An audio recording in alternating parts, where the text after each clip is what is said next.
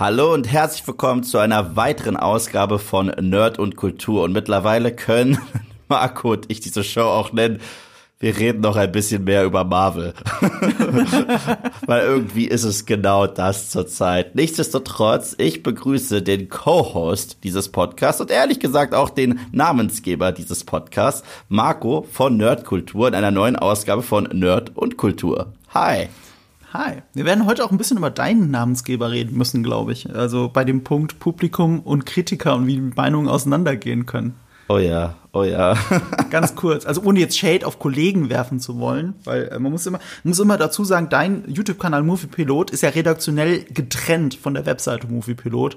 Und ich würde behaupten, ihr seid unterschiedlicher Meinung bei Eternals aber auch hier, selbst in der Redaktion ist man sich nicht einig. Das ah. ist halt das Ding. Man darf nie vergessen, wenn auf Moviepilot irgendein Artikel veröffentlicht wird und da Meinung steht, spricht er nicht mal für die Gesamtredaktion, dann spricht er nur für den Redakteur, der das gerade geschrieben hat.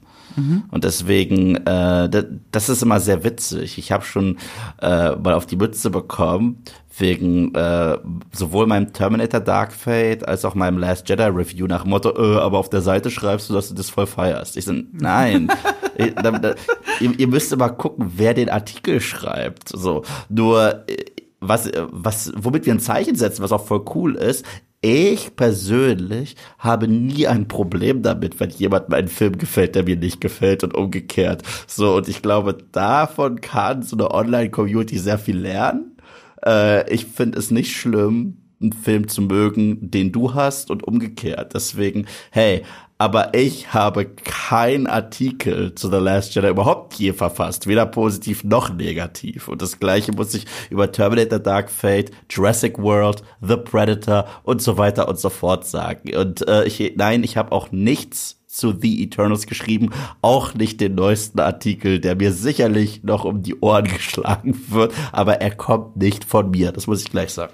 Interessante Sache, dass du da ansprichst, ähm, ja. weil an für sich sind mir Meinungen von anderen Leuten auch egal. Ich meine, guck mal, wir zwei sind saugute Freunde ja. und du hast The Last Jedi und ich liebe diesen Film. Ja, und ich finde Wir sind beide Star Wars Fans. Wie könnten wir dann weiter auseinanderstehen? Aber das spielt doch keine Rolle. Absolut nicht. Aber, ja. und, und, nicht nur das. Ich verstehe sogar, warum du ihn liebst, weil ich habe mir ich verstehe, warum du ihn hast. Ja, ich habe mir deine Videos angeguckt und das ist nämlich auch das Ding. Das äh, ist ehrlich gesagt unter meinen Videos gibt es zwei Arten von Kommentaren, die ich wirklich nicht mag, wirklich nicht mag. Das eine ist, ich mag dein Video, weil das ist genau meine Meinung. Okay. Und mhm. das andere ist, ich mag dein Video nicht, weil das ist überhaupt nicht meine Meinung. Ich so, okay, aber darum geht's gar nicht. Es geht eigentlich darum, dass sie sich nicht nur das Rating am Ende anhören, so nach dem Motto, ich find's gut oder ich find's schlecht, sondern dass sie eine Perspektive kennenlernen. Das Warum ist für mich immer das Interessante. Für mich ist es ja wahnsinnig faszinierend, warum du The Last Jedi so magst. Selbst wenn ich diesen Film nicht mag. Aber der Weg dahin, den finde ich interessant und das höre ich mir gern an. So. Ja, aber that being said, ich glaube, also Eternals ist ein Film, ja. der mich so ein bisschen in Rage bringt. Oh, ja, okay, willkommen in meiner Welt. über den eigentlichen Film hinaus tatsächlich, auf einer Metaebene, auf einer auf einer Ebene, wie gehen wir, das Publikum, wir, die Fans damit um und was sagt das über die Magie des Kinos aus? Willkommen in meiner Welt. Genau darüber werden wir heute reden.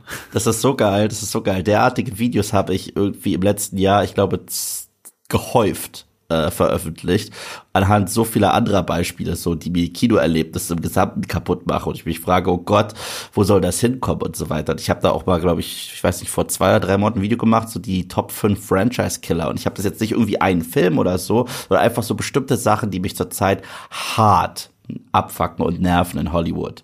Und das ist ganz spannend, dass, dass wir jetzt so deine Perspektive zu einem sehr ähnlichen Thema äh, bekommen. Mhm. Da freue ich mich persönlich wahnsinnig drauf.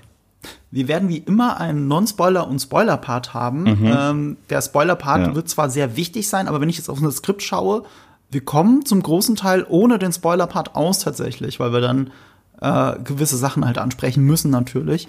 Aber ähm, die werden gar nicht mal so viel Zeit fressen. Werden wir sehen. Ihr findet den Timecode wie immer in den Show Notes. Aber ganz ehrlich, auch wenn ihr den Film nicht gesehen habt, ich glaube nicht, dass man ihn durch die Spoiler wirklich kaputt machen kann. Glaube ich auch nicht. Also ehrlich gesagt, äh, ich war überrascht, wie wenig im Gesamten im Film passiert. so das, deswegen, ähm, ja, ich, ich glaube, wer generell auch nur irgendwie Superheldenfilme kennt und das Setup so nach den ersten 20 Minuten sich anschaut, kann sich schon denken, wie der Film circa endet. Wie ist denn deine Kurzmeinung zu Marvel's Eternals, Eve? Mein Inbegriff ist meh. So, also es ist, mhm. es ist so mein Fazit. Ich finde den Film nicht so grottenschlecht und beschissen wie die meisten, also wie die meisten Kritiker. Ich finde, er ist aber auch nicht, er ist es auch nicht wert, ihn zu verteidigen. So. und das ist so das Ding, weil äh, ich glaube, da gab es auf Instagram eine kleine Debatte mit dir und äh, dann hast du gesagt, ja, probier doch ihn im Podcast zu verteidigen. Ich so, den Film? Nein, danke. So, also äh, ist es mir nicht wert. Ich bin aus dem Film gegangen und dachte mir, Boah. Das Einzige, was ich mir doch gewünscht hätte, wäre, dass ich meine Kritik ein bis zwei Tage später aufgezeichnet hätte. So, um ihn auch ein bisschen mehr wirken zu lassen, weil äh, es tendiert noch mal ein bisschen noch mehr ins Negative. Aber trotzdem, ich finde es jetzt nicht. Also jetzt mehr ins Negative oder die Kritik mehr ins Negative? Meine Kritik wäre ein, noch ein bisschen negativer ausgefallen. Aha aber sie ist ja trotz, das Lustige ist, Leute benutzen meine Kritik, um ihre Meinungen äh, zu validieren. Das heißt, es gibt mhm. Leute, die sagen, ja, Eve ist sowieso ein Hater, das höre ich so häufig und mittlerweile, dieser Ruf geht mir auch richtig auf den Keks, gerade ja. wenn es um Marvel geht, weil ich habe so viel Marvel-Film positive Noten gegeben. Also ich gebe ja keine Noten, aber so viele positive Reviews ja. gegeben, das kann ich, ich kann gar nicht sagen, wie häufig ich gesagt habe, dass ich WandaVision abgöttisch liebe äh, in diesem Jahr. Ich kann es gar nicht mehr, an, ja. an zwei Händen kann man das gar nicht zählen. Aber es gibt Leute, die einfach sagen, okay, ihm hat diese eine What-If-Folge nicht gefallen und er war nicht begeistert von Shang-Chi und was gab es noch dieses Jahr? Ja, Black Widow war ich halt auch nicht begeistert. Und deswegen hasst er jetzt alles von Marvel. Ich so, nein, das, stimmt einfach nicht. Ja, das ist Blödsinn. Ja. Ich kriege das auch dauernd aufgedrückt, den Stempel. Gerade erst wieder auf Social. Ja, du bist halt jetzt mit, früher warst du Marvel-Fanboy, jetzt bist du DC-Fanboy. So, wo, wo ziehst du diese Grenze? Ich habe eine Woche vorher, vor Eternals, habe ich ein Video gemacht, als einer der wenigen großen deutschen YouTuber, darüber, warum ich Venom 2 geil finde. Ja. Okay. Ich finde ihn richtig gut. Gut, das ist kein Marvel Studios Film, das ist mir klar, aber es ist gleichzeitig halt doch MCU und das ist euch allen klar. Ja. Äh, also, also, ich kann das doch nicht an dieser Marvel DC Grenze festmachen. Ich kann ich finde, es gibt auch mehr schlechte DC Filme als Marvel Filme. Ja, das ist halt auch das Ding. Ich finde The Suicide Squad fand ich halt brillant und großartig. Ich bin der festen Überzeugung im Gesamten, wenn DC es richtig macht, machen sie es richtig, richtig, richtig, richtig. äh, aber Marvel hat generell so einen gewissen Standard, den sie ganz gut halten. Ja. Also, äh, aber ich finde, die Ausreißer bei DC sind meistens besser als alles, was Marvel macht. Dann, den Standard erwähnen wir ja auch immer. Und dieser Standard führt mich auch so ein bisschen zu meiner Meinung zu dem Film. Ja. Wenn ich an dem Marvel-Standard den Film messe, dann ist er mediocre, würde man so sagen auf, auf das, Englisch. Genau. Sind wir mal ganz ehrlich, er ist halt einfach irgendwie Kinodurchschnitt, so ähnlich wie X-Men Apocalypse. Weißt du, was ich meine? Ich mag X-Men äh, Apocalypse mehr als diesen Film. Ich auch, weil okay. er auf einer emotionalen Ebene besser funktioniert. Aber ich finde den Vergleich irgendwie ganz nett zwischen den beiden, weil die, die lassen mich ähnlich zurück so. Also nur als Film für sich genommen. Ne? Was den Film aber für mich so schlimm macht, und ich meine schlimm, ist, was das über uns, das Publikum halt aussagt, wie wir damit umgehen, wie wir Fans damit umgehen, wie viele Fans Sachen da rein interpretieren, die in Wirklichkeit gar nicht da sind. Es reicht, Sonnenuntergänge zu zeigen und Leute zu zeigen, äh, die esoterisch daherschwafeln.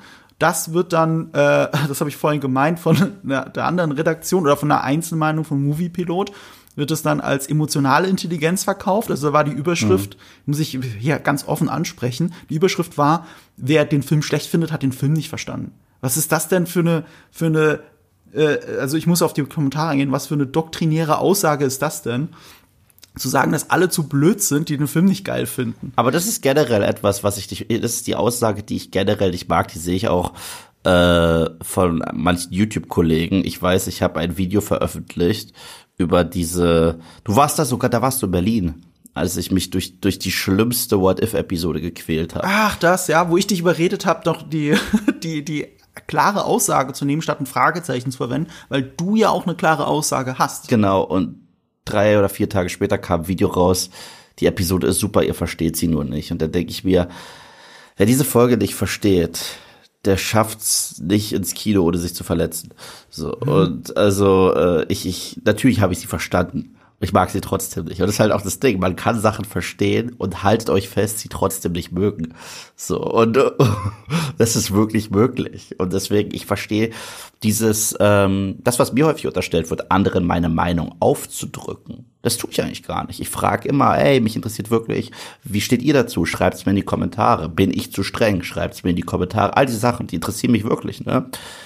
Aber ich sag nie, das ist meine Meinung und sie ist allgemein gültig. Wenn ihr diesen Film nicht mögt, ja, dann seid ihr alle doof.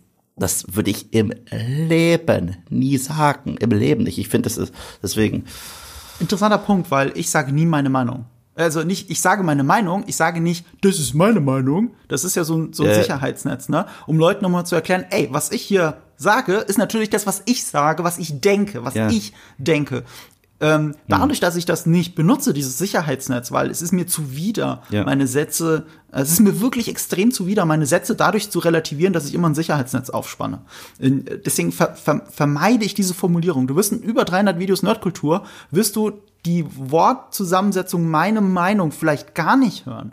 Also ich kann mich zumindest nicht erinnern, wo ich sie benutzt habe. Mhm. Ähm, und daraus interpretieren dann aber wieder Leute, ähm, dass ich eine allgemeingültige Aussage treffen muss, weil ich nicht meine Meinung dazu, weil ich das nicht dazu sage. Was mir auch wichtig ist, was du gesagt hast, es geht nicht darum, andere Leute äh, zu überreden. Ich sage zum Beispiel niemandem, geht ins Kino. Oder mhm. geht nicht ins Kino. Ja. Mache ich nicht. Wenn euch das interessiert, und gerade bei einem Marvel-Film kann ich das doch verstehen. Das heißt, wenn man Bedenken hat bei Eternals, als Fan der Filmreihe, sich das dann trotzdem anzuschauen, das kann ich doch verstehen. Ich, ich, ich sage niemandem, geh rein oder geh nicht rein. Was ich mal gemacht habe, ich, und da erinnere ich mich nur bei Dune dran, dass ich Leuten gesagt habe, wenn ihr mehr solcher Kinos wollt, ach, bei Joker habe ich es auch gemacht, wenn ihr mehr solcher Filme wollt, dann geht rein. Und bei Suicide Squad hast du es ja, auch gemacht, ach, stimmt, wo, du, wo du gesagt hast, man muss diesen Film supporten. Und, und da gebe ich dir aber auch recht, das war was anderes, weil es liegt einem halt sehr am Herzen, mehr ja. derartige Filme zu kriegen und deswegen ah. müssen sie finanziell erfolgreich sein. Das war aber was anderes. Das ist was mhm. anderes. Zum Beispiel, wenn es ums Überreden. Ganz kurz dabei, aber, aber mit der wichtigen Unterscheidung, wenn ihr sowas wollt. Na klar, na ich klar. Ich sag nicht, supportet den Film, sondern wenn ihr mehr davon wollt, dann solltet ihr auch ins Kino gehen. Das ist halt ein gewisser Unterschied, weil ja. ich sag nicht generell, ey Leute, geht, geht in den Film. Natürlich, natürlich. Ich wünsche mir das, aber ich sag das keinem. Ist bei mir ähnlich. Ich habe bei meinem Ghostbusters Video gesagt, wenn ihr wirkliche also wenn, wenn ihr Ghostbusters mögt, könnt ihr euch diesen Film ohne Gedanken erstmal angucken. So, generell sage ich, geht, geht ins Kino und bildet euch eure eigene Meinung. So, also, weil das ist mir. Das sage ich zum Beispiel da nicht. Das ist mir persönlich äh, schon recht wichtig. Äh, aber. Dann lass uns, nee, sorry, dann lass uns ganz kurz dabei bleiben, weil ich sage, das ist eben nicht so. Ich sag nicht, geht ins Kino und bildet eure eigene Meinung. Das ist für mich immer ein schwaches Argument, das man nicht Leuten sagen sollte, weil das kostet Geld. Ach so, ja, weißt du, wir sind ja privilegiert. Wir sind Filmkritiker. Wir, also, über den Begriff müssen wir später nochmal streiten. Ich ja. habe den Punkt ja aufgeschrieben. Sind wir wirklich Filmkritiker? Seid ihr nicht auch Filmkritiker? Das ist auch scheißegal. Aber wir kriegen Presseeinladungen, Einladungen, um sich diese Filme anzugucken. Ja. Wir können oder müssen uns ja teilweise sogar, ja. weil das unser Zielpublikum, weil es euch interessiert, diese, diese Filme anschauen. Ich glaube, ich glaube, wenn ich den Film privat hätte gucken müssen. Ich wusste so im Vorfeld, die Trailer hucken mich null. Mhm. Ich glaube nicht, dass ich ins Kino gehe. Ich habe ein Disney Plus Abo. Ich schaue den irgendwann auf Disney Plus. Ich glaube, das hätte ich gemacht. Und das auch nur der Vollständigkeit halber. Eben das, was wir gesagt haben. Marvel-Fans kommen ja wahrscheinlich eh nicht drum rum. So mehr oder weniger. Also wirklich die Hardcore-Fans, die die Reihe wirklich in Vollständigkeit sehen und kennen wollen. So, die kommen nicht drum rum. Und wenn du jetzt Leuten sagst, aber geh ins Kino und bild deine eigene Meinung, dann zahlen sie halt eine Kinokarte, sie opfern ihre Zeit, sie könnten genauso gut was anderes schauen. Und es ist halt in der Verantwortung eines jeden Einzelnen, sich zu überlegen, wie gebe ich meine Zeit aus, wie gebe ich mein Geld aus, was möchte ich eigentlich sehen. Und dieses Bild, da, dafür sind wir da, um euch zu helfen, sich so ein Vorfeld, ein Bild eine Entscheidungshilfe zu geben, ähm, was ihr wirklich gucken wollt und was nicht. Ich kann euch, ich ganz kurz, wenn ich meine Letterbox-Seite schaue, ne, ich habe in den letzten vier Wochen, äh, in den letzten vier Wochen habe ich, glaube ich, über zehn Filme geschaut. Ich, muss, ich müsste mal gucken. Äh, seit dem 1. nee, nicht 31. Oktober. Oh Gott, ich habe so viele Filme geguckt. Äh, seit 1. Oktober habe ich eins, zwei, drei, vier, fünf, sechs, sieben, acht Sorry, dass es lang dauert, aber es hat gleich Sinn. 19, 11, 12, 13, 14, 15, 16, 17, 18, 19, 20. Ich habe 20 Filme gesehen.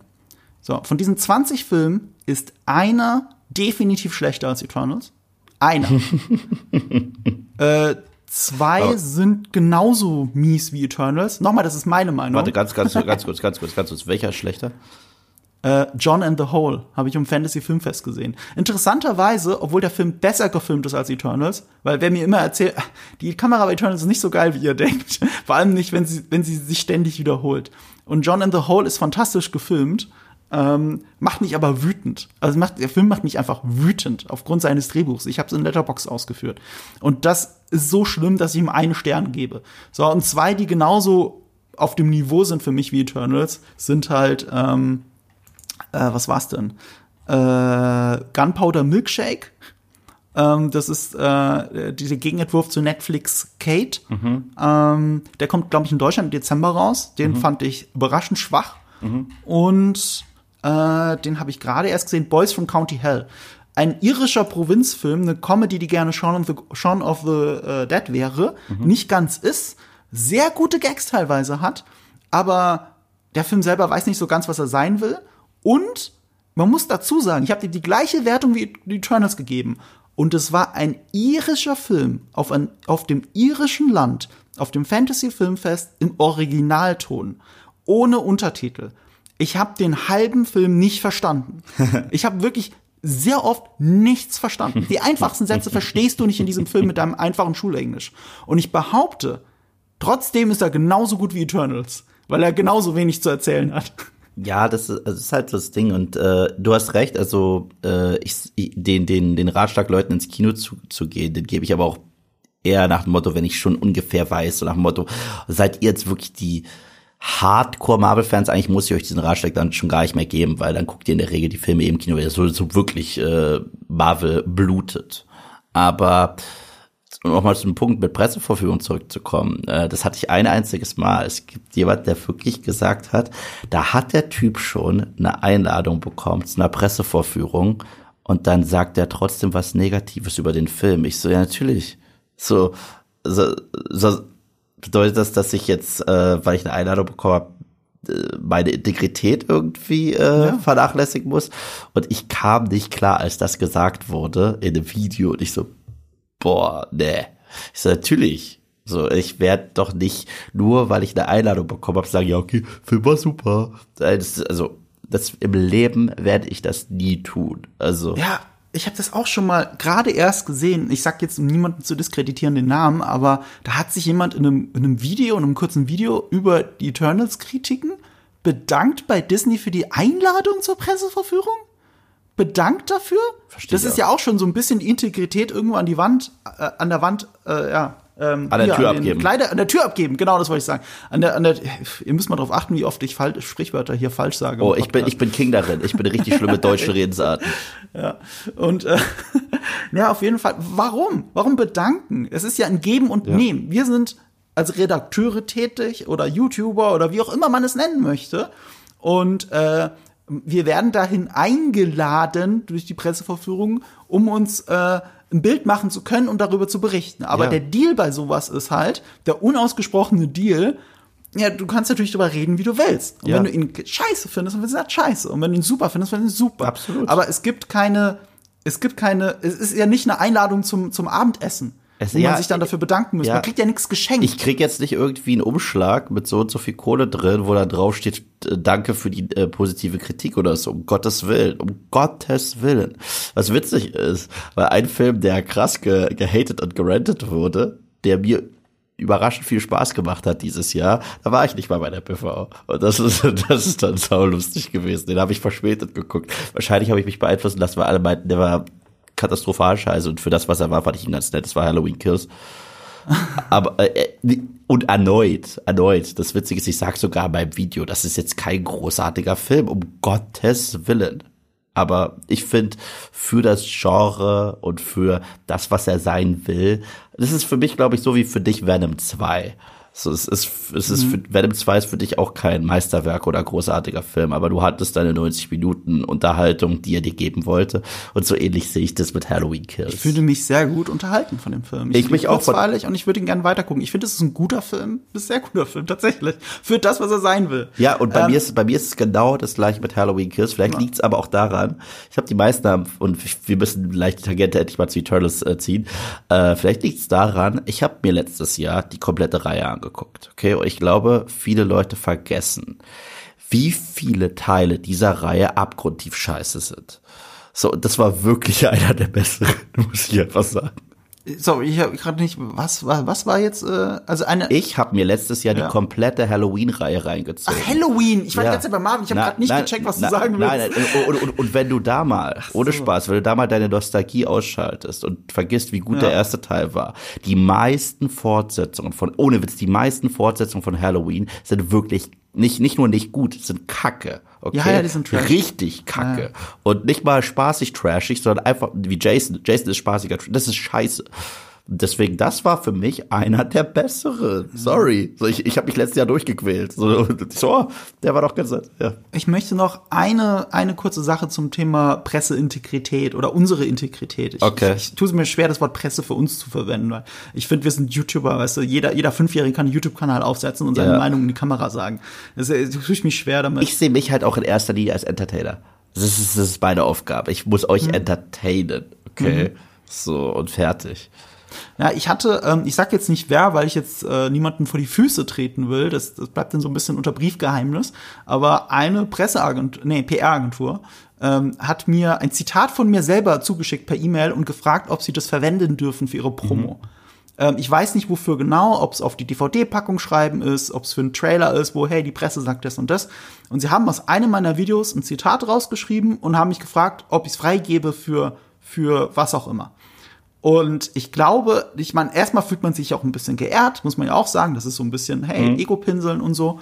Ähm, aber das ist halt meine Integrität. Ich gucke dieses Zitat an und denke, ihr habt das aus dem Kontext gerissen. Das klingt jetzt besonders schön.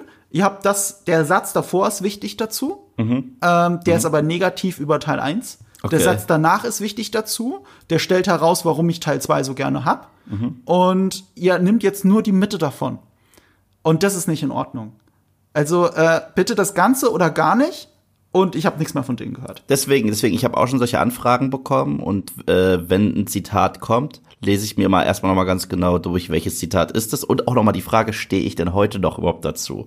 Oh weißt, ja, gute Frage. Weißt du, stehe ich denn heute überhaupt noch dazu? Und wenn die Antwort ja ist, ich habe auch schon ja gesagt. Ich habe gesagt, klar, ey, ich, äh, ich unterstütze dieses Statement, ich stehe dazu mit meinem Namen bis heute, hundertprozentig benutzt es.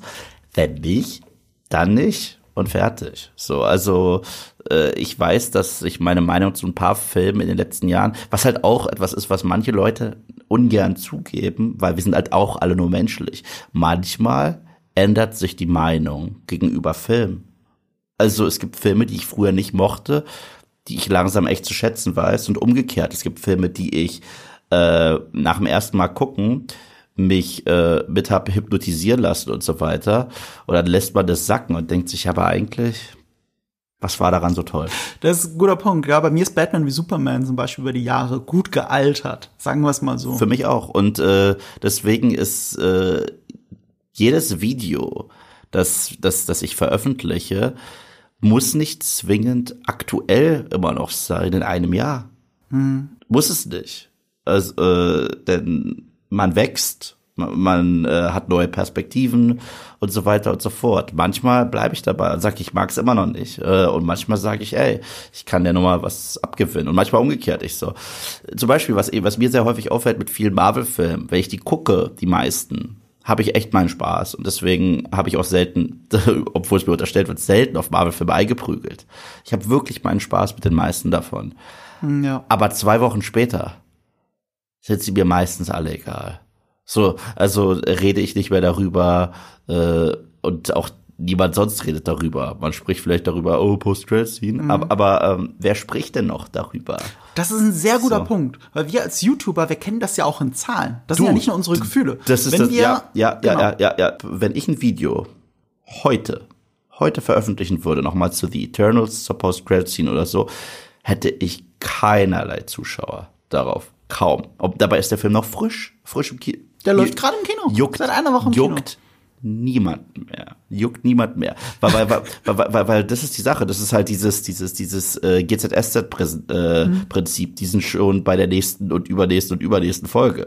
Weißt du? Die sind schon so viel weiter. Und äh, das ist halt das Problem, wenn das Cinematic Universe wie eine Soap Opera äh, im Kino läuft und nicht endet. Weißt du? Interessant, dass du das sagst, weil äh, während wir das sagen, ist mein nächstes Video, in dem ich gerade sitze, ein Eternals-Video. Ja, ja. Aber es ist eine Spoiler-Analyse, Ja. deswegen habe ich so lange damit gewartet. Dann ist es vielleicht noch mal ein anderes Aber zum Beispiel, wer guckt sich denn bitte Reruns, also äh, Wiederholungen von Soaps an? Niemand. Ja, sagt so, ich, nicht auf DVD. Sagt so, ich, ich muss noch mal so zehn Episoden zurückgehen und gucken, warum die beiden sich getrennt haben. So, nein? Wie wär's denn einfach mit nein? Und das ist das Ding, deswegen hole ich mir auch die wenigsten von denen äh, tatsächlich auf Blu-ray, muss ich sagen. Ich habe ein paar davon, die ich wirklich mag, die ich auch wirklich regelmäßig gucke. Aber das, das ist das Ding. Und auf der anderen Seite über Dune, der ist jetzt wie lange schon äh, äh, im Kino? Monate. Und die Mhm. Leute sprechen immer noch darüber. Und äh, das gleiche übrig. Also, ganz kurz dazu. Auch das lässt sich in Zahlen festhalten. ja, ja. Als damals, das konnten mir viele nicht glauben. Ich meine, ich war ja halt so ein Ja, großer ja. Last Jedi-Verfechter und äh, das Jahr drauf kam halt, also eigentlich quasi back to back, kam ja Infinity War raus. Ja. Also wann war das? Ein Quartal später kam Infinity War raus. So. Und Infinity War seinerzeit, äh, was hat er denn überholt? Er hat auf jeden Fall Star Wars überholt. Er hat Star Wars 7 überholt. Mhm. Ne? Also im Kino Riesenerfolg. Und ich war einer der größten Kritiker zu Infinity War mit meinem Video auf YouTube dazu. Mhm. Ja. Äh, ich habe bis heute die meistgeklickte Review von dem Film auf, im, Deu im deutschen YouTube-Raum. Und, Ich glaube, ich zu ähm, The Last Jedi. Interessant.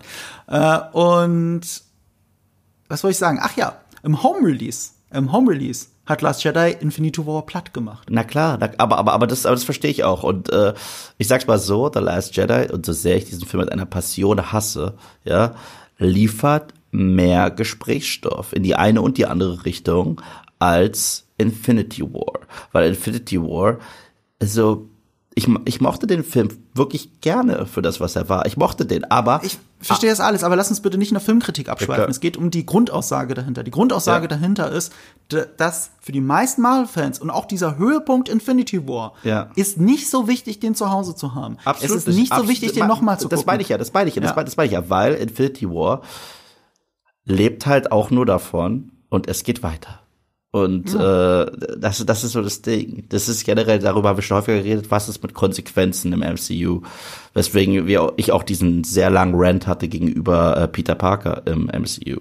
Weil du kannst keinen konsequenzlosen Peter Parker haben. Aber ja, dann, Infinity War ist ein großer To Be Continued. Absolut, Weil's noch absolut. mehr dieses, wie in einer Soap Opera, nächste Folge geht's weiter ist, als die anderen Marvel-Filme. Die meisten anderen Marvel-Filme zahlen zwar auf das große Ganze ein, Ja. sind aber ein, funktionieren auch als in sich geschlossener guter Film. Die meisten Marvel-Filme sind gute Filme. Mhm. Ja. So wie sie gemacht sind, so wie sie dastehen. So eine gute Helden-Origin-Geschichte und das Einordnen, die Easter Eggs, die Querverweise, die Post-Credit-Scenes, das zahlt auf das große Ganze ein, das, das macht das Ganze noch äh, für spät, also teasert auch schönes andere Zeug an und dann ist auch gut. Ja, aber das Problem ist halt, ist klar, es sind Easter Eggs und wir freuen uns, wir mögen Querver äh, Querverweise.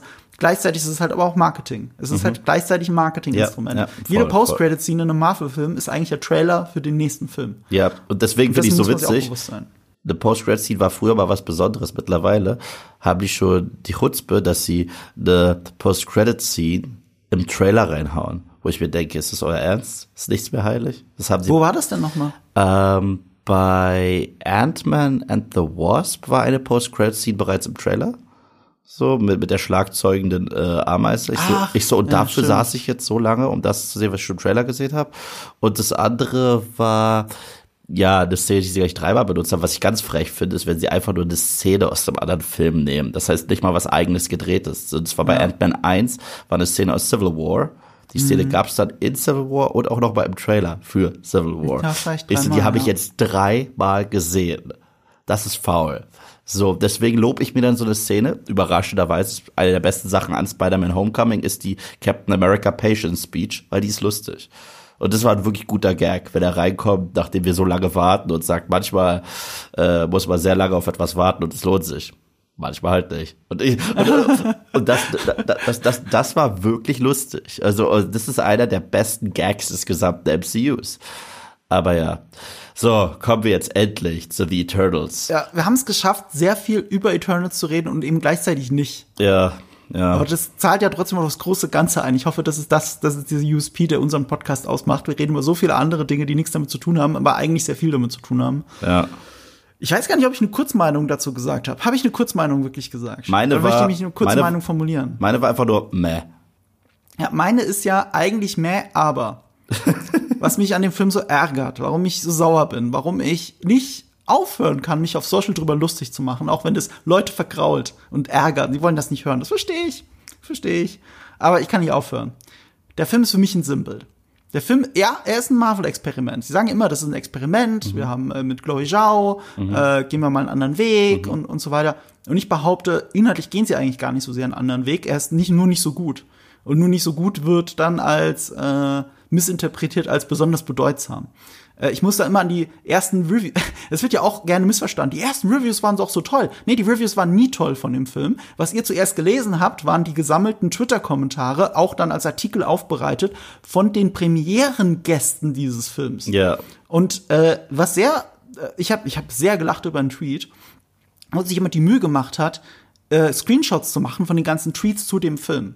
Und sehr viele davon haben immer die gleiche Wortwahl benutzt, um den Film zu beschreiben, nämlich it's so dense, it's so intense. Das ist so wie, und das hat der Tweet so schön gesagt, wenn Leute versuchen zu klingen wie Filmkritiker und irg irgendwas Bedeutung hinein zu interpretieren. Genau das ist es nämlich, wenn sie nicht mit dem Finger drauf zeigen können. Sie sehen Sonnenuntergänge, sie sehen, dass es irgendwie bedeutungsschwanger ist, sie können aber nicht erklären, was es überhaupt bedeuten soll. Deswegen. Das ist auch das, was ich in meinem Video sage. Ich sage, der Film ist definitiv anders, aber anders heißt auch nicht zwingend gut oder schlecht. Okay? Ich, ich, ich er ist find, prätentiös, ja, will ich damit sagen. Ich, ich, finde es sehr witzig, dass heutzutage nur wenn was anders ist, es automatisch gut ist. Und ich finde, das ist sehr häufig auch nicht der Fall. Klar, ich mag keinen Einheitsbrei, ich mag nicht, wenn alles gleich ist und so weiter. Gerade dieses ähm, dieses äh, Konzept der Sequel-Itis, das bedeutet, wenn du ein Sequel zu einem Film hast und der ist eins zu eins das gleiche, nochmal nur ein leicht abgeändertes Hangover mhm. 2 es ist Sequelitis mhm, 101. Ja, ja. Okay. Aber zum Beispiel Hangover 3 war ja was anderes, war trotzdem Kacke. So. Ja. Und äh, deswegen, nur weil etwas anders ist, ist es anders, kann besser, kann schlechter, kann alles sein. Es ist genauso wie, sorry, Subverting Expectations kann toll sein, muss es aber nicht. So. Das ist für mich per se erstmal keine Wertung. Das ist für mich eine Tatsache. Und äh, ich kann dir auch sagen, dass äh, wenn, ich, wenn ich jetzt gerade rausgucke, sehe ich eine orange Wand. Aber ich habe dir nicht gesagt, ob, ob orange eine Farbe ist, die ich mag. So. Und äh, das so sehe ich das damit. Und deswegen, ja, der Film ist anders, aber gleichzeitig erinnert er auch an ältere, schwächere Superheldenfilme aus den frühen 2000ern. Das auch, schon alleine bei den Kostümen, die wirklich schrecklich sind, aber ich finde, er ist gar nicht so anders. Also wenn wir jetzt wirklich von Bedeutung reden, Ach so, wie nee. anders nee, ist nee, denn die Bedeutung nee, nee, nee, Film? nee, also, aber da muss ich auch ehrlich sagen, ich habe in dem Film keine Bedeutung gesucht und jeder, der das tut, good for them so. Also ich sehe da keine Bedeutung und äh, klar, der, viele sagen, wie philosophisch wertvoll ist er. Ist er nicht. Deswegen in meinem Video sage ich auch äh, starkes Konzept, schwache Umsetzung. Ich hätte doch sagen sollen, sehr schwache Umsetzung, weil ich mag generell diese Stories mit diesen Übermenschen auf der Welt und äh, die anfangen so äh, sich zu Menschen hingezogen fühlen. Ich meine, ich mag Superman und der Film ist äh, klaut sehr viel von Superman und ich meine, Superman wird sogar erwähnt im Film, in einem Marvel-Film, okay? Es ist viel schlimmer als das. Also wir haben ja jetzt schon ab dem ersten Podcast von diesem von diesem großen Grundunterschied zwischen DC und Marvel geredet. Oh, das war der tolle ähm, Satz, ne? Soll ich dir noch mal sagen? Ja, ja. Äh, Marvel ist, wenn aus Menschen Göttern werden und DC ist, wenn aus Göttern Menschen werden. Und das ist insofern, das, das, das gebe ich Eternals, das ist das Besondere an Eternals. Ja, ja. Es ja. ist der erste Versuch, aus Göttern Menschen zu machen. Ja, na, äh, und trotzdem, selbst das, finde ich, haben sie besser gemacht im ersten Torfilm. So, äh, weil Ja, im ersten Torfilm schon, ja. haben sie Thor auf die Erde geworfen, ihn, äh, da haben sie halt beides gemacht. Sie haben Thor zum Menschen gemacht, um ihn dann wieder zum Gott zu machen. So, das, äh, und ich finde in Eternals, okay, ich finde, wenn diese Figuren einfach nur am Tisch sitzen und so weiter und ein bisschen darüber sprechen und auch so leicht moralische Zwiespalt haben, finde ich, ist das ein spannendes Konzept, dass das Schicksal der Menschheit wie so einer Familienfehde äh, von Charakteren, die genauso gut im alten Olymp existieren könnten, finde ich dieses Konzept mega spannend, okay? Aber die Umsetzung, die macht's halt. Und die Umsetzung in dem Film ist nicht gut. Also es ist absolut nicht gut. Und äh, das, was mich auch so ein bisschen dazu bringt, zu, äh, jeder Marvel-Film vor allem steht und fällt nicht mit der Inszenierung. So, jeder Marvel-Film steht und fällt mit den Figuren. Und ich habe selten so uninteressante Charaktere in einem Superheldenfilm gesehen. Also ich weiß nicht, äh, selbst Suicide Squad von 2016, okay, hat an die Figuren erinnert man sich besser als an die hier. Definitiv. Und woran liegt das, ist halt die große Frage. Und deswegen sage ich ja, es klingt experimentell. Es ist für Marvel-Verhältnisse experimentell. Aber wie du schon sagst, Thor hat das ja schon. Thor ist der dritte Film der Reihe, vierte Film gewesen. Der vierte. Na, also äh, ganz früh halt. Ja, Irgendwann ja. vor oder nach Captain America 1, weiß ich nicht mehr. Vor. Ähm, es sind im Prinzip, wenn es nach den Kostümen geht, wie die sich hinstellen, wie sie aussehen auf den ersten Blick, sind es die X-Men. So. Und das kreuzt sich halt mit der Justice League, weil die wichtigsten Figuren dieser Gruppe sind eigentlich die Justice League und noch ganz andere Comic-Charaktere. Es gibt auch schöne Memes dazu, wo du die Leute in Silhouetten siehst, dass selbst der Engineer, dessen Namen ich natürlich vergessen habe, ähm, dass der im Prinzip eigentlich Mr. Fantastic ist, nur ohne die Gummi, ähm, äh, ohne die Gummiärmchen.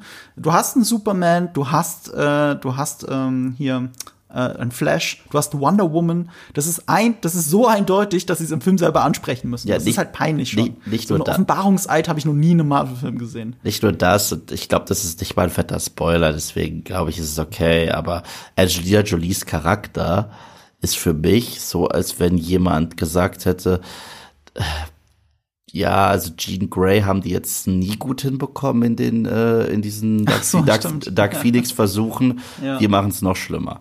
So, also äh, sie ist irgendwie mental instabil, bis sie es nicht mehr ist.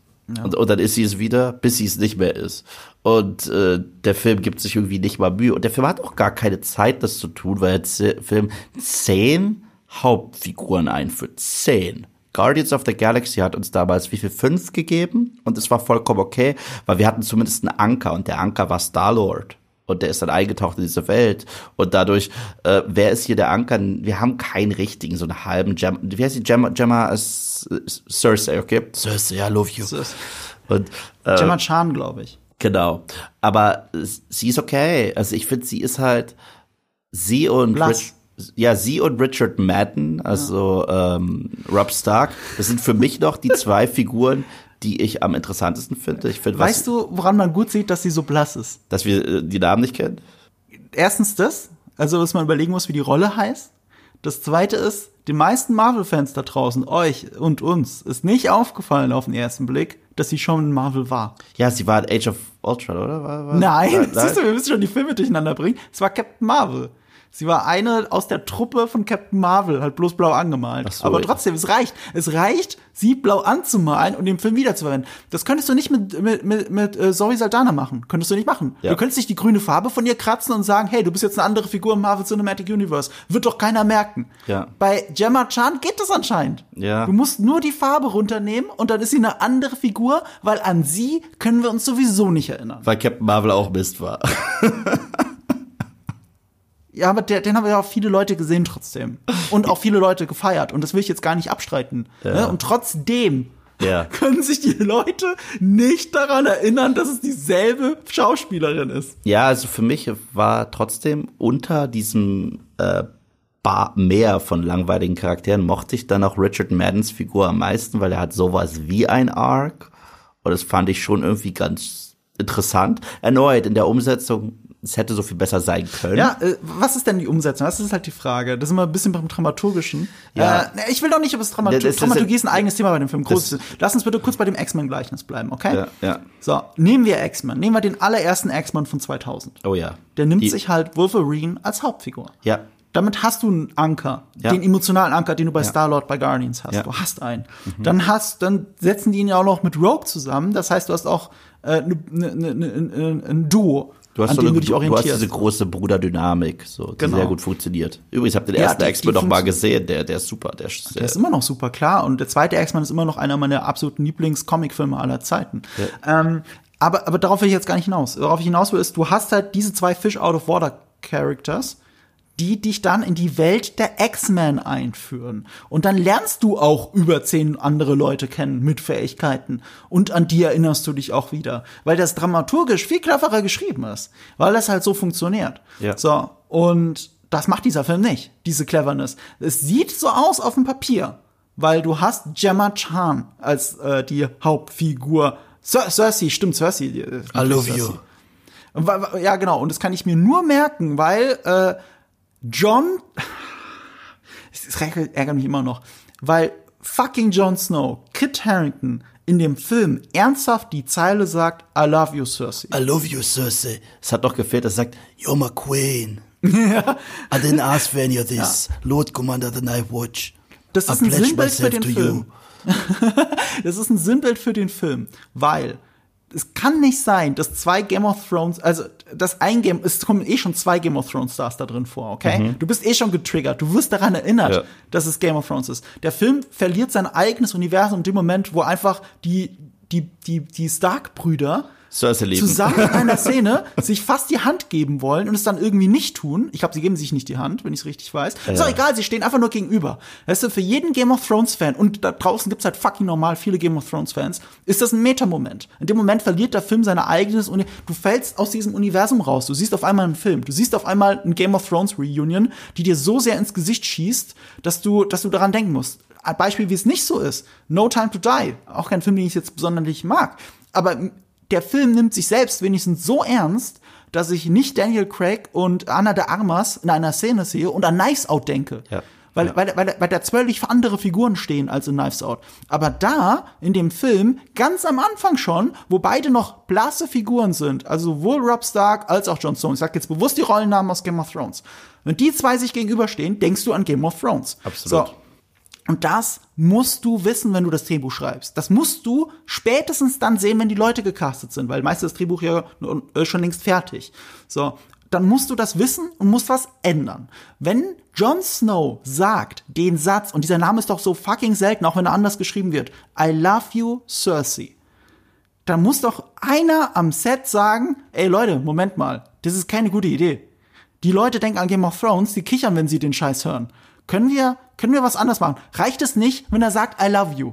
Reicht es nicht? Cersei. Ist es nicht die gleiche Bedeutung, aber nicht alle Leute fangen an zu lachen oder darüber nachzudenken oder zu vergessen, dass sie gerade ähm, äh, hier äh, Marvel-Film schauen und nicht Game of Thrones? Ja, und, und hinzu kommt auch noch bei Richard Madden, da merkt man zumindest, er gibt dem Charakter trotzdem eine recht eigene Note. Kit Harington könnte es nicht egaler sein, am Set zu sein. Also, Kit Harington ist Kit Harington, also er ist halt Jon Snow aus Staffel 8. So, d- d- d- das, das, das ist ja in diesem ganzen Film. Und, Ja, ja. und deswegen war es halt auch krass äh, witzig. Generell war es auch krass witzig, mit was für fetten Celebrity-Namen man diesen Film auch so vermarktet hat. So, und wenn man dann anschaut, wie es eigentlich ausschaut mit Screentime hier und da, was krass witzig ist. Ja, dann würden wir im Spoiler-Part über die Screentime von Jon Snow, äh, von Kit Harington reden müssen. Ja. Ähm, ja, aber auch da, weißt du, der Typ, der bekannt geworden ist damit, dass er, dass er mit einem Schwert durch die Gegend rennt, äh, egal. Machen wir im Spoiler-Part, das machen wir im Spoiler-Part. Ähm, aber dieses, dieses, das mit dem I love you, Cersei, dass da keiner was gesagt hat, ne? Das kann ja schon mal per se nur zwei Dinge bedeuten. Entweder sie waren zu dumm beim Drehen, um das zu merken. zu dumm. Oder es ist ihnen egal. I feel your hate. It Und beides ist nicht in Ordnung für einen Marvel-Film. Gives you focus. Ja, ja. Es ist nicht egal, sorry. Und das ist mir als Fan nicht egal. Wenn, wenn, mir, wenn mir erzählen will, ja, du bist ja kein Marvel-Fan, du verstehst das nicht. Doch, ich bin Fan. Ich bin Fan von Filmen, ich bin Fan von Comicfilmen, ich bin auch Fan von Marvel-Filmen. Und das ist mir nicht egal, wenn der Film mir ins Gesicht sagt, hey, ich bin nur ein Film und äh, äh, ja, wir nehmen dich nicht ernst als Zuschauer, du merkst es ja eh nicht, weil du zu dumm bist. Ich finde es So, generell. das ist nicht in Ordnung. Ich finde generell die Aussage war so dermaßen doof. Du bist kein Fan, weil du nicht das und das von diesem Franchise magst. Es gibt wie- 45.000 Ja. Marvel-Filme mittlerweile, okay. Es Ja. gibt äh, wahrscheinlich gibt es in einem Jahr acht- 98.000 Marvel-Filme. Und wenn mir zwei davon nicht gefallen, bedeutet das nicht, dass ich den Rest nicht immer noch genießen kann. Das, das ist auch etwas, was ich über die Jahre, weil ich ja auch oft zu diesen extremen Meinungen neige. Ich feiere Sachen ab und ich hasse eben Sachen. Ich auch, ich auch. Und das spreche ich halt offen an. Und das ist ja auch okay, dass jeder, dass jeder kann Sachen lieben und hassen. ist doch in Ordnung. Ja. So, Gerade mal, ich mach, ich mach Star Wars.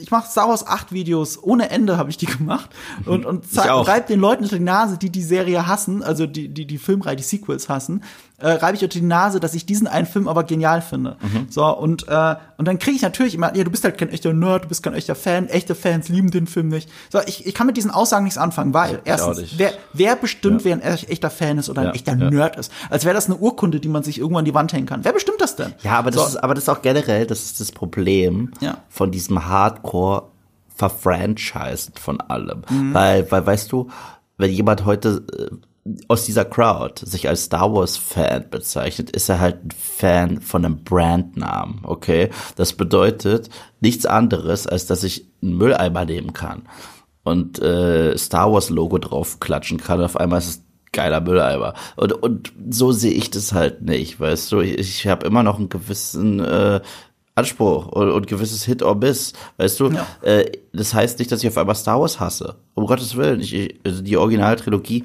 ich kann sie auswendig, auswendig. Und ich liebe sie. Und so, ohne sie gäbe, äh, wäre ich jetzt nicht hier. So, äh, aber ich auch sagen, wenn ich mal einen Star Wars Film kacke finde oder wenn ich The Bad Batch kacke finde. Ich liebe die Guardians Filme, ich liebe Captain America The Winter Soldier, ich finde die klasse, ich finde der erste Iron Man. Ich schulde diesem Film eigentlich noch ein richtig dickes Analysevideo, so gut ist er. Aber, weißt du was, äh, ich, ich finde What If kacke. So, richtig kacke. Und? Heißt es jetzt, dass, das, dass meine Liebe bis dato für alles, was bis daher war, weg ist? Nein. Ja, eben. Und das ist, das muss erstens jeder für sich selbst definieren, was es bedeutet, Fan zu sein. Also ich würde behaupten, das sagt ja auch Ryan Johnson immer so schön. Ach. Die Fans, ja, das, nee, das muss man, das muss man an der Stelle, das musst auch du zugeben. Es ist in Ordnung, Episode 8 zu hassen, Ja. weil das zeigt ja, was für Fans ihr seid. Das macht Fan-Sein aus von Ja. Star Wars. Ja. Extreme Meinungen dazu auch zu haben, weil wir das alles lieben. Mhm. So, und das sagt der meistgehasste Regisseur auf diesem Planeten, sagt es. Mhm. Und das sollten sich mal alle Leute zu Herzen nehmen. Ähm, was ähnliches hat ja sogar Henry Cavill gesagt bei The Witcher, als die gesagt haben, und wie gehst du so mit diesem Fanrant um? Und der so, für mich ist das Passion, das zeigt, wie wichtig ihm The Witcher ist. Oder das gleiche hat äh, Zack Snyder gesagt nach BVS. Also und, und alle Achtung, alle Achtung. Er hat dafür. aber auch gesagt, grow up zu den Fans, äh, wenn sich Batman wie äh, ein Mörder benimmt oder so. Das grow up, das klingt jetzt nett, aber da waren noch ein paar andere Worte davor und dahinter, dass es ein bisschen aggressiver klingen lässt. Ja. Ähm, ich, aber ist, ist auch egal. Ja, Ja. also, aber das sind alles Fans. Wir sind alles Fans. Darüber müssen wir gar Ja, nicht diskutieren. Und ich finde es auch dann dann ähm, dann schwierig, wenn da noch dieses du bist kein richtiger Fan Ja, das ist- das ist also, halt- es, gibt, es, gibt, es gibt dieses äh, okay, wie, wie messen wir das denn und wer bestimmt das? Das ist immer so witzig, ne, weil wenn mir jemand sagt, ich bin kein richtiger Star Wars Fan, dann dann, kann ich immer sagen, okay, okay Okay, du, du sagst, es, es gibt jetzt eine einer? Möglichkeit zu sagen, Ja. es gibt ein richtiger oder wie groß man ist, wie groß bist du als Fan? So, ich habe mein Leben so umgestellt, dass ich mittlerweile beruflich damit Geld verdiene, über Star Wars zu reden. So sehr ist mir das wichtig. Ähm, ich bin mittlerweile zweimal Luke Skywalker begegnet. Ich habe eine Original-Drehbuchseite aus äh, Storyboard-Seite von Episode 5 hinter mir an der Wand hängen, jetzt gerade in der Kamera. Ich bin ein Riesenfan. So, willst du mir jetzt sagen, dass du ein größerer Fan bist als ich? Kann sein. Aber dann Hut ab, wenn du noch mehr äh, Merchandise zu Star Wars hast und noch mehr dafür getan aber hast. selbst daran, daran äh, finde ich bis äh, wie viel Merchandise war. Ich finde, ich finde ja, eben, das ist ja Blödsinn, will ich damit sagen. Ich will jetzt gerade nicht angeben. Ich will sagen, es ist Blödsinn. Genau, genau. Das ist, deswegen vermeide ich es auch, mich auf dieses Argument überhaupt reinzulassen und sage, hey, hey, hey, ich mach das, das. Nee, so. das ist für mich ein derartiges Non-Argument und äh, das, äh, da kann man auch gar nicht gegen debattieren. Das ist ja keine Aussage, die, wie du sehr richtig gesagt hast, in irgendeiner Form messbar ist. Ja, wie sind wir jetzt auf, auf Phantom gekommen? Ich weiß es gerade nicht mehr. Wir waren noch bei Göttern und Menschen. Wir waren, bei, wir waren bei Marvel und dann waren wir bei Game of Thrones darüber. Und äh, so ist das passiert. So ist das. Übrigens, das- witzigerweise, ist mir jetzt so, während du geredet hast, als Easter Egg aufgefallen, ich sitze hier gerade in einem Game of Thrones Shirt. Mhm. Äh, Von der Nachtwache, natürlich. ist aber purer Zufall, das ist keine Lord Absicht. Commander du, the Night Watch. und du, alter Shang-Chi-Fanboy, hast ein Shang-Chi-Shirt an, wenn ich das richtig sehe. Ja, das war das Erste, was ich heute aus, dem- aus dem äh, Schrank gefischt habe. Ich finde den Film trotzdem hart mittelmäßig, aber okay. Ja, aber wir finden den Bösewicht beide geil. Das stimmt, das kannst Du stimmt. mal bitte, kannst du mal bitte das hervorheben dann? Ja, ja. Äh, Äh, okay. Etwas, was diesem Film übrigens gut getan hätte, ein richtiger guter Bösewicht. Ja. Äh, wo wir wieder bei den blassen Charakteren sind. Also das, ähm, ich, ich habe ja, bei, wir haben ja über diese Vorstellung geredet, wie das Ganze jetzt sich nur bei X-Men schon eine bessere Dramaturgie hätte Mhm. abschauen können. So, und was mir aufgefallen ist, und ich habe es hier in unserem Skript Casting Show Dramaturgie genannt, das ist ein Gedanke, den habe ich, muss ich jetzt fairerweise sagen, wiederhole ich jetzt, weil den habe ich geformt, der ist mir erst gekommen und aufgefallen, als ich das Video, als ich einen Podcast gemacht habe bei Giga TV Mac, also der Podcast heißt Die Quadrataugen, da habe ich mit Fabian drüber geredet. Und dann ist mir beim Ranten aufgefallen, Moment mal, diese Castingshow-Dramaturgie, dass der Film hingeht und da ist ein großes Band, Getting Band Back Together Film. Das ist die Dramaturgie von diesem Film. Die versuchen quasi von Anfang an die Truppe immer größer zu machen, um wieder die Leute, die man ganz am Anfang zusammen gesehen hat, wieder zusammenzukriegen. Das ist die Grundidee von diesem Film, um in einem großen Finale zu enden, okay? Ja. Das klingt so ein bisschen wie Blues Brothers, aber wollte Blues ich Brothers macht gerade es halt wollte ich geschickter. gerade sagen. Das Ding ist halt auch, weißt du, gerade und erneut äh, starkes Konzept, schwache Umsetzung. Du hast hier Götter, die ihr Leben, die wie lange auf der Erde waren. Du kannst die spannendsten Geschichten erzählen, was aus Mhm. wem geworden ist. Und das Witzigste, der Film ist halt auch so hart Bullshit von dem, äh, wir mischen uns nie ein in den Lauf der Dinge, es sei denn, ich will Bollywood-Star werden. Äh, aha, okay. So, wir dürfen keinerlei Kontakt haben, es sei denn, ich will halt doch eine Familie haben. So, äh, es, äh, der Film hat die eine Aussage, die er in dem Expositionsgekotze rauslässt, oder hat er das, wie sich die Charaktere verhalten? Ja. Da sind wir bei der Substance wieder. Lass uns mal bitte weniger springen. Also über Substance haben wir ja auch im Skript, da reden wir dann auch gleich drüber. Wie viel Substanz ist da wirklich dahinter? Und auch wieder dieser Begriff emotionale Intelligenz ist nochmal. Braucht man hier für emotionale Intelligenz? Aber lass uns bitte bei der Casting-Show-Dramaturgie bleiben. Ähm, die Casting-Show-Dramaturgie. Die, die holen sich halt einen nach dem anderen zurück für das große Finale. Klingt nach Blues Brothers. Blues Brothers ist einer der besten Filme aller Zeiten. Ist doch erstmal eine gute Idee. Nur Blues Brothers ist da wesentlich geschickter. Die kriegen halt die Band zusammen und dann wird's auch wieder reduziert. Es geht um die zwei Figuren eigentlich. Ja. Es geht um die Gebrüder Blues und äh, nicht um die ganze Band. So, also es gibt einen Fokus, es gibt einen klaren Fokus. Du folgst ihnen von Anfang bis Ende. Das hat dieser Film nicht. Welcher andere Film in der Filmgeschichte hat eine ähnliche Geschichte wie Eternals? Dieses, sie suchen sich dieses Cast, diesen Cast zusammen, alle fast gleichwertig, keine klare Hauptfigur von Anfang bis Ende und ganz am Ende fliegt eine Figur, und ich spoiler jetzt nicht so sehr, fliegt eine Figur in den sicheren Tod gegen Himmel. Welcher andere Film hat das? War eine Quizfrage an dich. Dein Gehirn rattert? Es, es ist der erste Avengers. Äh, nein. Aber auch. Ähm, ach so, interessant, weil du, ja gut, äh, stimmt nicht, aber nee, das ist es nicht. Also selbst der erste Avengers äh, konzentriert sich auf, auf, auf, auf, ein- auf einige der Figuren so stark. Also äh, sie suchen ja auch dann auch die Truppe zusammen. Also es, mit welchen, mit welchen Leuten fängt es an? Es ist auf jeden Fall mit Tony und Captain America. Und dann treffen sie auf Thor und Loki. Ja, also egal. Es ist kein Marvel-Film. Es ist Cats. es ist die Geschichte von Cats. Cats ist ein Castingshow-Film. Äh, auch ohne wirklich klare Hauptfigur. Auf dem Papier gibt's eine, aber wirklich ohne klare. Und am Ende wird eine, fliegt eine in den Tod nach oben. Und alle feiern das. Aber okay, ich muss dazu sagen. Ich weiß, wir haben davor gesagt, wir sagen Leuten nie, guckt euch den an. Aber Leute, guckt euch Cats an. Leute, guckt euch Man muss es mit eigenen Augen gesehen haben. Ich habe sehr viel gelacht. Wow. Der ist so schlecht, dass er, dass er richtig Spaß macht. an. Und die sehen halt auch aus wie Dinge aus unseren Albträumen, so. Also, Ja, das ist schlimm. Aber es ist die gleiche Dramaturgie. ja, das stimmt, das stimmt, das stimmt. Denk mal darüber nach. Das ist so Das ist. Eternals. Oh, okay, krass. Eternals hat sich die Dramaturgie von Cats genommen. Weißt du, das Cats, der Film ist so schlecht, dass der Erfinder von Cats, Andrew Lloyd Webber, im Kino saß und gedacht hat, der Film ist so schlecht. Und danach hat er seine Katze erschossen. Hat er wirklich? Nein, du kannst so, nicht. ich dachte gerade, weißt du was zu der Story, was ich nicht weiß. Aber Andrew Lloyd Webber hasst diesen Film.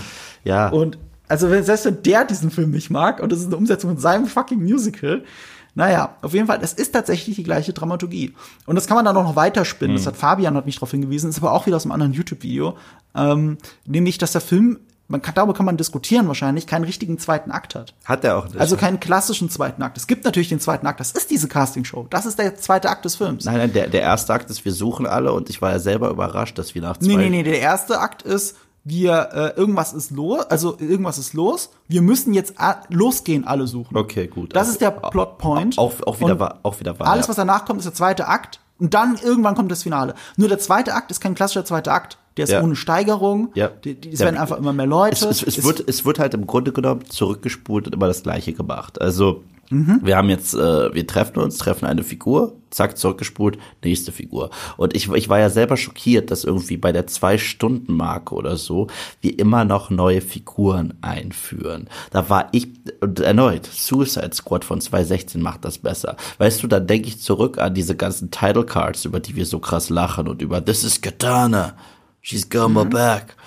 Ähm, das ist alles brillant im Vergleich dagegen. Und überraschenderweise, obwohl wir die Figuren einzeln besuchen und äh, wir ja eine ganze Crew versammeln, die dann halt jedes Mal im Grunde genommen die Klappe halten, damit wir eine andere Figur sprechen lassen können, ich weiß immer noch nicht, wer wie tickt. Ich habe keine Ahnung. Ich habe absolut keine Ahnung. Was ich aber noch dazu sagen muss, ich weiß, es kommt sowieso auch noch, glaube ich, früher oder später in unserem Skript, aber das ist auch mit Abstand, mit Abstand der Marvel-Film, in dem der Humor sowas von gar nicht zieht. Wow, weil der Film nimmt sich so scheiße ernst. Der Film nimmt sich so scheiße ernst. Und jedes Mal, wenn dann Gag kommt, ist es wie bei einer Improv-Show, bei der nichts zieht. Ich war schockiert, wie unlustig der Film ist. So, es, es war wirklich, es war unangenehm. Es war wirklich unangenehm. Ähm, ich, der wollte auf jeden Fall viel witziger sein, als er auch für mich war. Aber ich muss den Film lassen. Ich habe hier und da schon geschmunzelt. Ich nicht. Aber bezeichnenderweise, und das ist das, was mich so an dem Film ärgert. Also, äh, das eine ist, ich kann mich an kein, kaum einen Gag erinnern. Also wirklich jetzt. Ich bin jetzt, äh, wann habe ich den gesehen? Vor drei Wochen? Ich, ich kann mich an nichts erinnern. An, an, an keinen Gag, der richtig lustig war. Ich weiß es einfach nicht mehr, weil es so egal ist. Also zum einen gibt es einen Running Gag mit einem Kameramann und der Gag ist, er Ja. hat eine Kamera. Und ich, das ist beim ersten Mal nicht witzig gewesen und es war es auch nicht nach dem 40.000. Mal. Zum anderen jedes Mal, wenn Kumal Nanjani, der so viel Lob bekommen hat, schon im Voraus, da werde ich immer so ein bisschen stutzig. Wieso kriegt er so viel vor? weil er, dann, weil er äh, Muskeln aufgebaut hat. nee, nein, aber auch seine Performance und so weiter. Ja. Alter, Cat Dennings aus Tor 2 ist offiziell abgelöst als die nervigste Marvel-Figur ever. Ich konnte es nicht, jedes Mal, wenn er den Mund aufgemacht hat, äh, war es einfach nur nervig. Es war einfach nur furchtbar nervig und unlustig. Jeder einzelne Gag war so derartig daneben. Aber jetzt kommen wir an den Punkt, was ich sage, was mich so genervt hat bei dem Ja. Humor. Du sagst es ja selber, einer der größten Running Gags war der Butler Alfred quasi, man sich ja drüber lustig, weil es wie bei Batman sei, ähm, der Kameramann, der Producer. Und das ist ein Mensch. Der Film, wir haben es ja schon am Anfang gesagt, das ist ja, es ist ja dieses äh, Götter und Menschen. Der große Unterschied auch zwischen einem Zack Snyder Film zum Beispiel und dieser Film von Chloe Zhao ist, Zack Snyder nimmt die Menschen halt immer noch ernst und Ja. er setzt sie sehr Ja. oft auch mit den Göttern gleich. Ja. Superman funktioniert nicht. Das, das ist das, was ihn antreibt, ohne seine große Liebe Lois Lane. Ja, oder seine Eltern. Und äh, hier, es gibt keine Menschen. Also den einzigen Menschen, den es gibt, ist der Kameramann, deshalb witzig. Ja, und die machen sich ja die ganze Zeit über ihn lustig. Der Film macht sich über ihn lustig. Und diese Götter, die wir toll finden sollen, die für die Menschheit einstehen sollen, die sich für die Menschheit, sich angeblich bereit sind, sich für die Menschheit zu opfern, machen sich die ganze Zeit über ihn lustig. Sie machen sich über Menschen lustig. Das ist ein großes Thema in diesem Film. Das ist es, was mich auf einer wirklich ähm, von auf der Bedeutungsebene stört.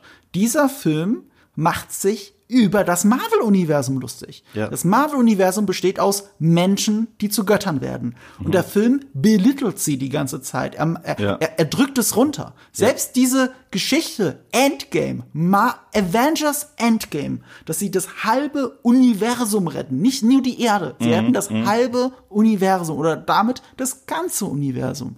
Das sind halt Menschen und sie machen sich drüber lustig. Ja. Sie machen sich nicht nur im Trailer drüber lustig. Da haben sich auch viele Marvel-Fans, und ich frage mich, wo die heute sind, haben sich geärgert darüber, dass der im Trailer, dass sie das Opfer von äh, Tony Stark so Und Steve Rogers, sich ja. so sehr darüber lustig machen. Und auch Steve Rogers und ich könnte ja auch die Avengers anführen. Und ich habe mir damals gedacht, äh, gebt doch dem Film eine Chance, das ist nur ein Gag, ist aus dem Kontext gerissen, ich stelle euch mal alle nicht so an, es ist immer noch ein Marvel-Film. Äh, da, da macht man sich auch mal über sich selbst lustig, ist ja okay. So, und im Film selber ist es aber wirklich genau so. Es gibt keinen großen Kontext, es, es gibt nichts davor, nichts danach, danach endet die Szene. Das war es das tatsächlich. Ja. Und, und so ist es, und Ja. so ist auf einer auf einer Subtextebene ist der Film ja die ganze Zeit. Ja. Weil alles, was passiert, wird dadurch losgetreten, dass äh, die Menschen vielleicht doch lebenswert sind. Ja, und- Vorher, egal. und nicht, und, und, nicht, und nicht nur das, es wird ja mit der neuen Mythologie, die aufgemacht Mhm. wird, die übrigens, also das Worldbuilding in diesem Film ist, sind Erklärbär-Szenen, nichts anderes. Also das ist wie bei Aquaman, nur Aquaman war visuell interessanter. Das Das Worldbuilding haben wir im Spoiler-Part. Ja. da, müssen Ja. wir wirklich ganz konkret auf das ja, ja, Worldbuilding ja, eingehen. aber, aber nur um es anzusehen, Aquaman hat besseres Worldbuilding. Ja. Und, und Aquaman, egal wie doof der Film ist, ist visuell beeindruckender, was krass ist. Ist er. Auf jeden Fall von den Schauwerten. Auf jeden Fall ist Aquaman visuell beeindruckender. Das war meine größte Enttäuschung übrigens bei Ja. Eternals so auf einer handwerklichen Ebene, wie banal der Film Ja. aussieht. Und, und, und jetzt, und, und jetzt kommt's, äh, dass das neue Worldbuilding, das sie da einführen, und ich werde es jetzt nicht spoilern, ist halt auch so nach dem Motto, das ist eigentlich Marketing. Ihr denkt krass, das ist viel krasser. Und alles, was bis dato war, ist ja eigentlich nur nichts, ist so Hühnerkacke. So, und, und äh, da gebe ich dir recht. Ich verstehe nicht, wieso die Fans eigentlich nicht ausrasten, dass auf das Vermächtnis von all den besseren Marvel-Filmen so gespuckt wird. Ey, mich hat's schon damals in Spider-Man Far From Home mega aufgeregt, dass der Film anfing mit Whitney Houston's I Will Always Love You, während wir Tony Stark sehen. Ich fand das mega scheiße. Ich fand's mega scheiße, dass dann über den Blip sich lustig gemacht wurde einer Teenie Highschool Show und äh, dass Tom Hollands Peter Parker ja eine obligatorische Ich bin traurig, weil Iron Man nicht da Szene hat, aber im Grunde genommen juckt der ihn gar nicht in dem Film. Das sind so Sachen, die mich mega gewurmt haben, weil ihr wollt mir schon Iron Boy geben, okay, dann geht all in. Nee, wollt ihr auch nicht. Ihr wollt ja keine Ahnung, was ihr wollt. So wisst ihr, glaube ich, selber nicht.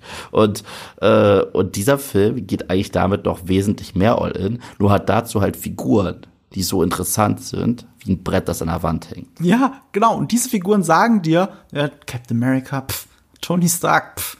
Ja, das ist so. Fragt euch, seid ihr wirklich Fans, wenn ihr das geil findet? Und deswegen, jetzt ist es fair, das zu sagen. Jetzt ist es fair, ich glaube, wenn ich mir so unsere äh, Notizen anschaue, keine einzige Figur in diesem Film kann Franchise tragen. Keine. Keine. Also wenn ich mir jetzt die Guardians angucke, ich könnte mir einen Groot und Rocket Spin-off vorstellen, das wäre witzig.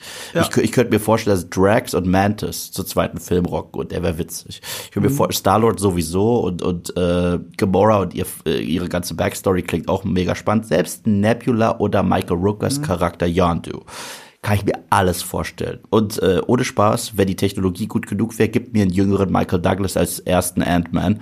Kann mega geil sein. Nicht eine Figur, nicht eine einzige Figur in diesem Film kann Franchise tragen. Kann keiner. Ja. Und zu zehnt erst recht nicht. Nee. Aber, ist- aber, aber, aber nenn mir die eine Figur, wo du sagst, Spin-off Baby. Oder, oder also, also selbst aus dieser Franchise-Sicht gedacht, Weißt du, äh, als, als Mensch, der gerne Potenzial sieht, sage ich Kit Harrington, wenn sie es richtig machen und mit der richtigen I'm a Person. busted. Aber, aber, aber da sind wir, äh, da haben sie mich auch aufgeschrieben, da müssen wir in den Spoiler-Part rein äh, später. Wie geht es weiter mit den Eternals? Das ist nämlich auch interessant. Das ist nämlich genau bei dieser Frage. Was davon wir, werden wir wiedersehen und wie? Ja. Da gibt es erstens konkrete Hinweise innerhalb des Films, aber zweitens äh, ja, äh, auch wenn man sich die Marktentwicklung von dem Film anschaut, sehr konkrete Hinweise. Ähm, diese Bedeutung. Dieser Film ist tatsächlich erstens für das wirklich, also von der Aussage, weil die Aussage ist, hey, Menschen sind ja doch was wert. Das ist, das, danke, das weiß ich auch. Ich bin Mensch. Ich weiß, dass Menschenleben was wert sind. Das ist tatsächlich keine große Bedeutung, die dieser Film hat. Und gleichzeitig auf, auf einer, im Subtext äh, ist es eine Karikatur von allem, was wofür Marvel eigentlich steht. Und das ist halt tatsächlich ein großes Problem für mich, weil ich Fan bin. Ja. So, das, da sind wir da. Und was das mit emotionaler Intelligenz zu tun hat, äh, wo wir wieder bei dem Zitat von der Redaktion der Moviepilot sind oder von einer Person, das, das soll mir mal jemand erklären. Ähm, das, das ist halt, sorry, das ist nicht, es ist eigentlich, was wir sehen, ist esoterischer Blödsinn in Wirklichkeit. Das hat nichts mit Intelligenz zu tun. Das, das ist kein intelligenter Film. Ja. Ich würde auch behaupten, nicht, äh, die meisten Zack Snyder-Filme sind keine intelligenten Filme, wa- wahrscheinlich fast alle. Ähm, äh, dieses, dieses Style over Substance, ja, ja, es ist bedeutungsschwanger. Bedeutet es deswegen was? An für sich Superman als Symbol schon. Ob der Film selber das trägt, darüber kann man halt diskutieren. So. Aber Zack Snyder macht Style over Substance wesentlich besser. Ja, In richtig. jeder er macht Hinsicht. Es so viel besser. Also und wenn dann ich hast du halt dieses Bedeutungsschwange. Du hast diese Style wenigstens auch. Aber nicht nur das, Zack Snyder hat trotz allem gute Charaktermomente. Ich meine, Richtig. klar, Emotionale ich Charaktermomente. muss mal sagen, sein Batman wie Superman ist jetzt kein The Dark Knight, ist er Mhm. nicht, auf keinen Fall. Aber wenn ich sehe, wie Bruce Wayne erlebt, dass alles, was er getan hat, keine Bedeutung hat, wenn Metropolis vor ihm zusammenfällt und er ein Kind nicht retten konnte, äh, davor, dass er sich die Eltern verliert. Genau das, was ihm passiert ist Mhm. als Kind.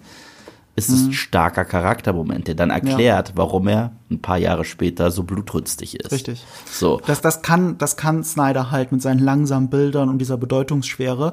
Diese emotionale Bedeutung ist halt da. Und Zack Snyder probiert halt nie diesen, diesen Remix, der nicht funktioniert. Zack Snyder nimmt diese DC-Charaktere verdammt ernst. Verdammt ernst. Ja, er nimmt es prob- todernst, Er probiert aber keinen Moment je durch einen blöden Gag dann zusätzlich zu entschärfen. Probiert er nicht. Wenn es Humor in Zack Snyders Filmen gibt, dann ist der meistens organisch und einfach nur aus dem Gespräch heraus. Aber es ist nie äh, ins Publikum äh, blinzeln. Und das ist halt das, was Marvel eigentlich immer macht und immer gemacht hat. Und zwar, wenn, wenn Hawkeye zu Wanda sagt, äh, wir sind auf einer Insel, die fliegt, äh, Roboter greifen uns an und ich habe Pfeil und Bogen, nichts ergibt hier Sinn. Das ist so ein klassischer Marvel, aber auch Joss Whedon-Dialog. Und der funktioniert für das, was es ist. Sowas würdest du niemals, niemals in ähm, Batman wie Superman sehen. Genau deswegen war ja Justice League, dieser 2017-Film, so, so kacke weil er einfach äh, alle Figuren, die wir hatten, waren gar keine Figuren. Das war eine Superkraft auf zwei Beinen oder gab es One-Liner, die nicht gezogen haben. was wofür Eternals eher für mich steht und das ist etwas, wo ich auch wieder mich persönlich so ein bisschen angegriffen fühle, ist eigentlich zutiefst esoterisch eigentlich. Die Welt, die Energie in der Welt, warum die Welt existiert, wie das alles mit wie das ganze Universum miteinander verbunden ist. Das ist ganz nah an Esoterik. Und das stört mich massiv. Das ist etwas, womit ich mich gar nicht identifizieren kann, gar nicht identifizieren will. Und äh, das strahlt dieser Film dann auch noch aus. Das ist einer dieser Punkte, der mich halt so wirklich wütend macht tatsächlich. Nicht nur, dass er nicht schlau ist. Ne? Emotionale Intelligenz wird hier mit esoterischem Blödsinn verwechselt. Der Film ist nicht schlau. Es gibt keine schlaue, philosophische, interessante Aussage in diesem Film. Keine einzige. Habe ich auch keine einzige gelesen oder gehört von irgendjemandem. Es wird nur behauptet. Da sind wir wieder bei diesem Premierenpublikum, das sagt, es ist Dance, it's intense und so. Auch also Snyder-Filme haben tatsächlich sch sch schlauere Aussagen als, als dieser Film, aber sie sind wenigstens tatsächlich emotional ergreifend.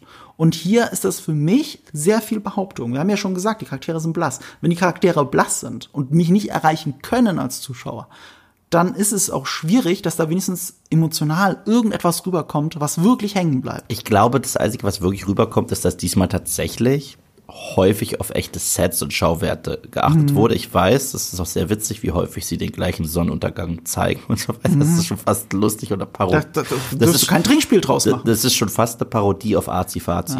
So, aber eine Parodie davon, okay? Ja. Aber nichtsdestotrotz, ich finde, ein paar Schauwerte und Kostüme sehen wirklich schön aus. Also ich habe mich da schon kurz gefühlt. Welche wie- Kostüme?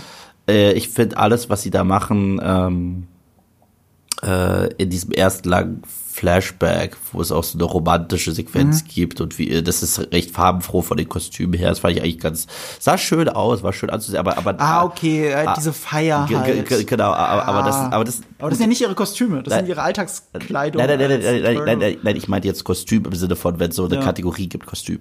So, äh, das sah, das sah schön aus und ja, es ist toll, mal echte Sets und so weiter in einem Marvel-Film zu sehen. Gleichzeitig muss ich halt hier sagen, womit sie sich halt äh, ein bisschen den eigenen Fuß geschossen haben. So toll ist es endlich, mal richtige Schauwerte zu haben. Hier sticht das CGI so schlecht heraus wie noch nie zuvor. Okay, das heißt, wenn, wenn in diesen echten Sets auf einmal diese komischen Transformers 3 Bösewichte äh, auftauchen, sieht es nicht gut aus. Sieht es überhaupt nicht gut aus. Und ich glaube, die hätten sogar besser funktioniert, wenn die den typischen Marvel-Quatsch gemacht hätten. Ja, das ist halt irgendwie so Pokémon-Monster, Pokémon CGI-Monster. Das sieht ganz schlimm aus. Äh, sie haben ja auch im Vorfeld des Films eine Action, ich muss in Anführungsstrichen Action-Szene sagen, released. Aus den ersten zehn Minuten ist die, da wo sie am Strand kämpfen und die Menschen retten.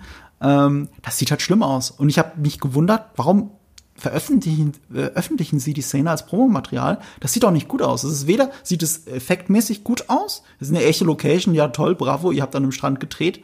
Habe ich auch schon mal mit meinem fucking Handy. Also ich weiß nicht, was das bedeutet, was daran so toll ist. Und dann äh, hüpfen da aber CGI-Monster aus dem Wasser, die halt aussehen wie CGI und nicht bedrohlich sind. Und die Action selber besteht aus, wir schubsen uns gegenseitig zurück ins Wasser. So, Ja. das ist doch, das ist doch keine gute Action-Szene. Nee. Also bei aller Liebe.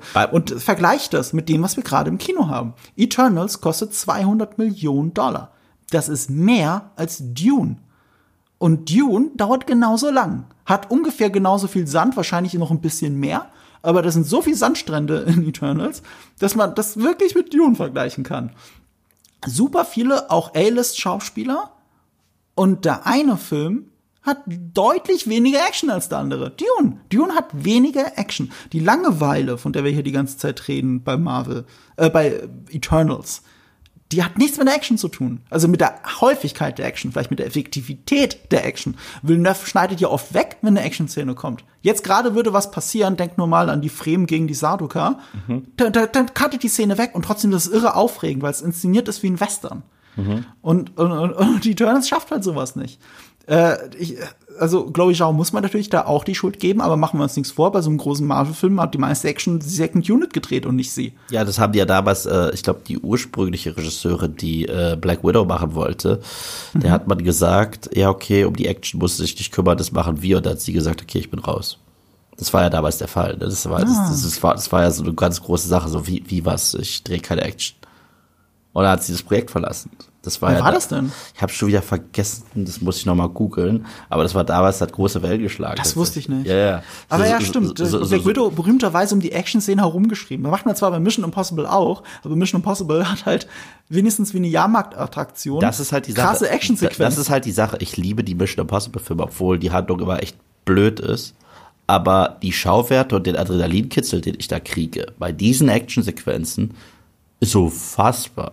Okay, ist wirklich unfassbar. Und ja, ich muss sagen, den absoluten Endkampf, den mochte der DC-Fan von mir irgendwie ein bisschen ganz gern. Aber was ist denn der absolute Endkampf in diesem Film? Der ah, nee, gut, was, das macht man im spoiler ge- genau, ja, gut im Kopf. ge- genau. Was ist der wirklich der Endkampf? Weil meiner Meinung nach gibt es keinen richtigen Endkampf. Ja, okay, auf- auf- okay, okay. Auch nicht auf einer emotionalen Ebene. Das stimmt, das stimmt, das stimmt. Aber es war einfach, ähm, es war eine gewisse DC-Ästhetik, die ich ganz nett fand. Aber, aber das hat es tatsächlich gehabt, das ist richtig. Aber, aber ich, und ich mag ja die DC-Ästhetik. Manche Leute hassen sie, manche äh, mögen sie. Ich gehöre eher zum Camp. Ich mag ja auch Man of Steel. So. Und äh, deswegen. Aber ja, äh, de, was das alles angeht, was die Aussage auch des Films angeht, ich sehe da nichts. Ich, aber, aber im Gegensatz zu vielen anderen, ich habe da auch nichts rein interpretiert oder gesucht.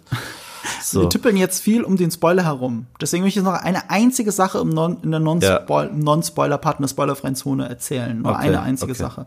Und das ist eine Einordnung von dem Film und dem Erfolg. Was eh ein komisches Argument ist, wenn mir Leute sagen, Mhm. ja, aber der Film wird mehr Geld machen als Dune. Hat Transformers auch. ja, eh, ein gutes Gegenargument, aber das andere Gegenargument ist, das stimmt nicht ganz, Leute. Also, also muss man, also sagen wir es anders. Ihr müsst das im großen Kontext sehen, so, so wie es jetzt gerade aussieht. Ähm, dieser Film hat sau viel Geld gekostet. Mehr als Dune, mehr als die anderen MCU-Filme, die dieses Jahr rausgekommen sind. Ja.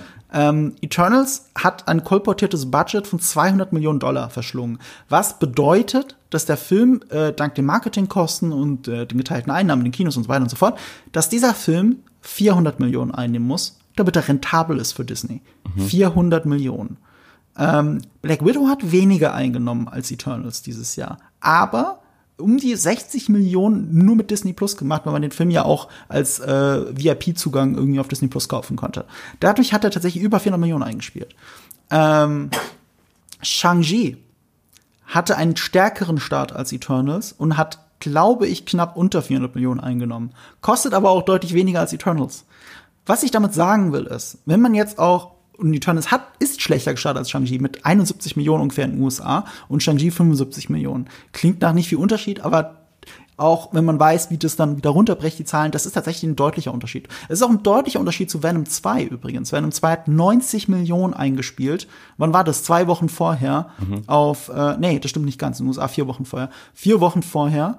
Äh, da waren noch vier Wochen, äh, die Pandemie entschlackt sich ein bisschen in den USA und Eternals hätte eigentlich sogar mehr Besucher reinlocken können und trotzdem haben sie 20 Millionen weniger eingenommen als Venom. Das ist richtig viel Geld. Das ist enttäuschend viel weniger Geld für Marvel. Es gibt jetzt überall die Schlagzahlen, hey, Eternals hat 171 Millionen am insgesamt am Startwochenende weltweit eingenommen. Damit ist es der viertkrasseste Kinostart dieses Jahr. Das ist richtig. 171, ich glaube 100, ja, irgendwas mit 170 Millionen auf der ganzen Welt. Aber die vielen anderen Filme, die dieses Jahr rausgekommen sind und sehr gut liefen, liefen eben nicht alle gleichzeitig in allen Kinos. Venom war in den USA 1. Oktober und bei uns äh, zwei Wochen später oder so.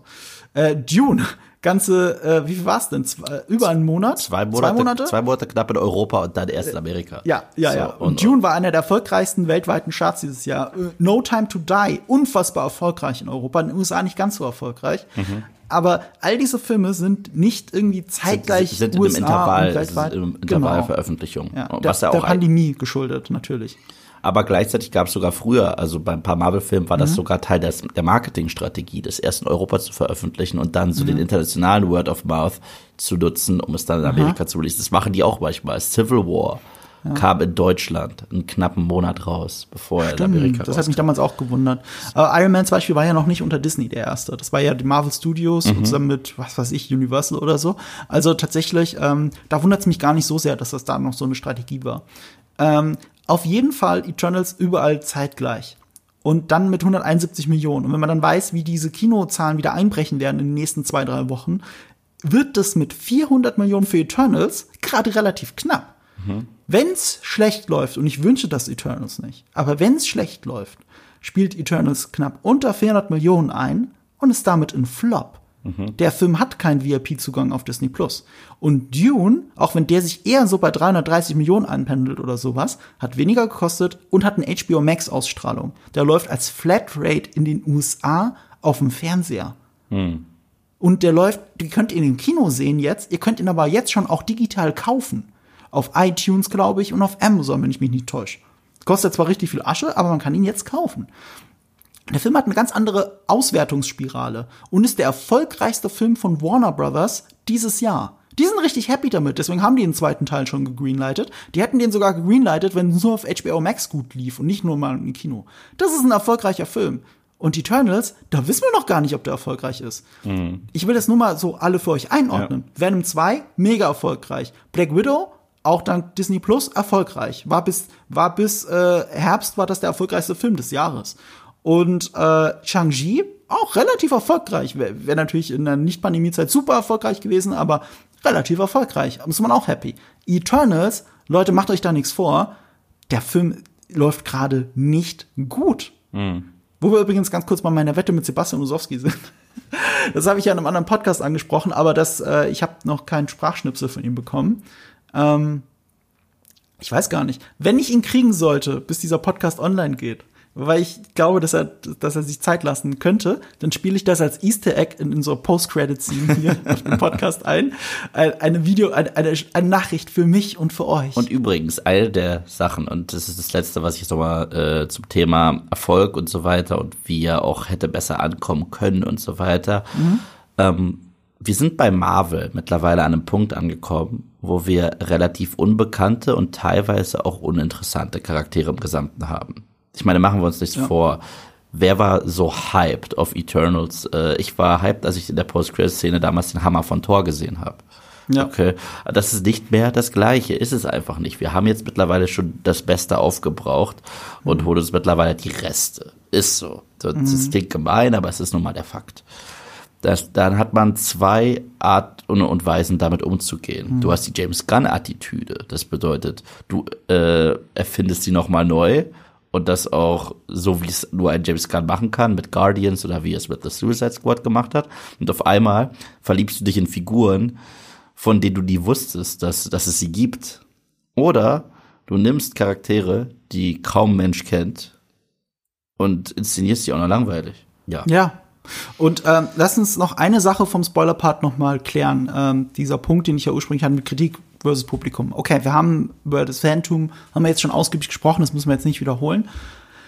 Aber es wird dann so ein Zwei-Fronten-Krieg aufgemacht da draußen. So, hey, die Kritiker, die bösen Kritiker haben den alle verrissen. Er hat auf äh, Rotten Tomatoes liegt jetzt bei 48 Prozent. Das heißt nicht, dass der Film nur 48 Prozent gut ist, sondern Rotten Tomatoes macht ja nicht mehr als zu sagen, die Kritiker sagen Daumen hoch oder Daumen runter. Und so ist der Schnitt. So, und die Hälfte der Kritiker sagt, über die Hälfte, ja, ist kein guter Film.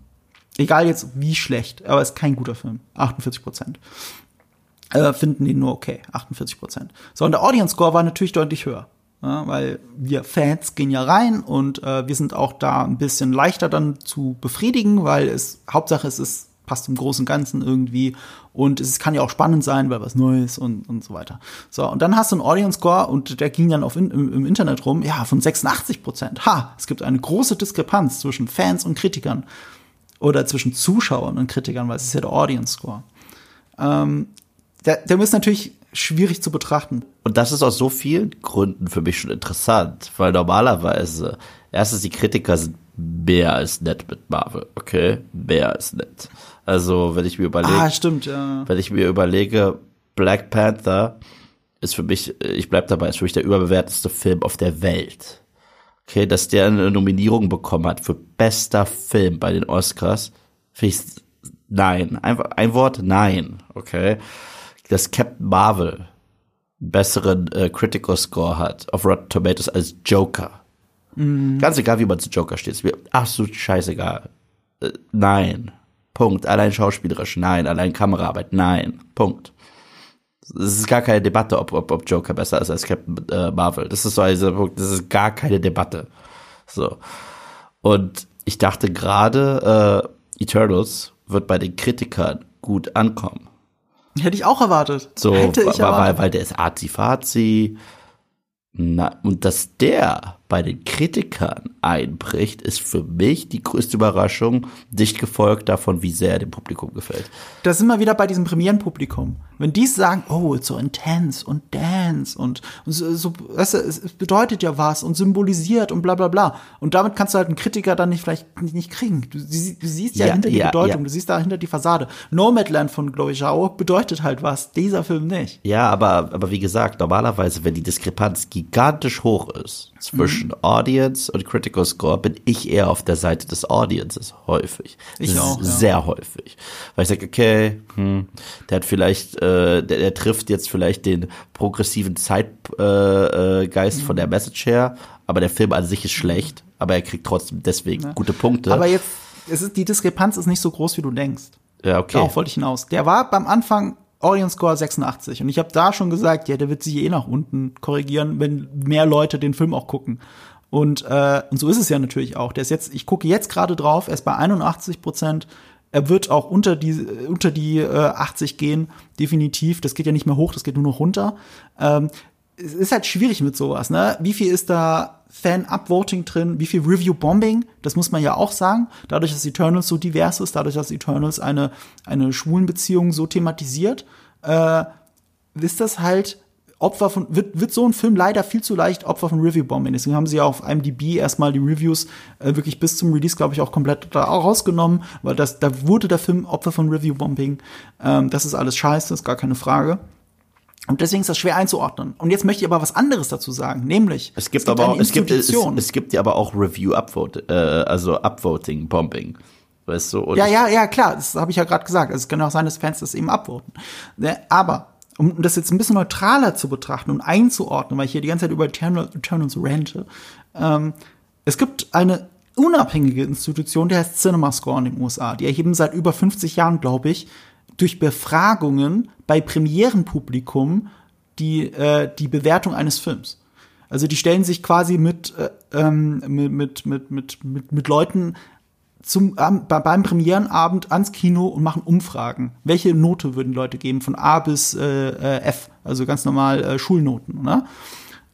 ist natürlich auch wieder auch mit Vorsicht zu genießen, weil wer geht denn auf so eine Premiere? Zumindest nicht die Review-Bomber. Die sind schon mal raus. Review-Bomber gehen ja nicht im Premierenabend, jawohl, mittwochs um Mitternacht habe ich Bock, Eternals zu gucken und ihn dann runterzuvoten. Ne, das passiert ja nicht. Und das ist statistisch ja durchaus relevant, weil wie wir, äh, wie wir aus der Mathematik wissen, ab 1000 wirklich zufällig ausgewählten Leuten hast du statistisch relevant, kann, kannst du wirklich auf, auf, auf den Kommastelle genau bei Prozentzahlen kannst du sagen, wie eine Wahl ausgeht, wenn du es richtig machst. So, und so arbeitet CinemaScore. Was sie gemacht, was sie rausgefunden haben, ist, der Film hat eine B-Wertung, was gar nicht schlecht klingt. B. B. Hey, nicht schlecht. Ne, ist ein guter Film. B ist aber die schlechteste Bewertung, die ein Marvel Cinematic Universe Film je hatte. Damit ist er aufgrund einer statistischen Erhebung beim Publikum, bei Leuten, die an den Premierenabend in diesen Film rein wollen, der schlechteste aller Marvel-Filme. Und zwar de facto, unabhängig von Audience Score, von IMDb-Wertung, was meine Meinung ist, was eure Meinung ist. Die- Marvel-Zuschauer auf der ganzen Welt, äh, in den USA, sorry, nicht auf der ganzen Welt, in den USA sagen, das ist der schlechteste Marvel-Film. Auch wenn es auf einem hohen Niveau schlecht ist, weil es gibt ja immer noch ein hohes Grundniveau bei Marvel.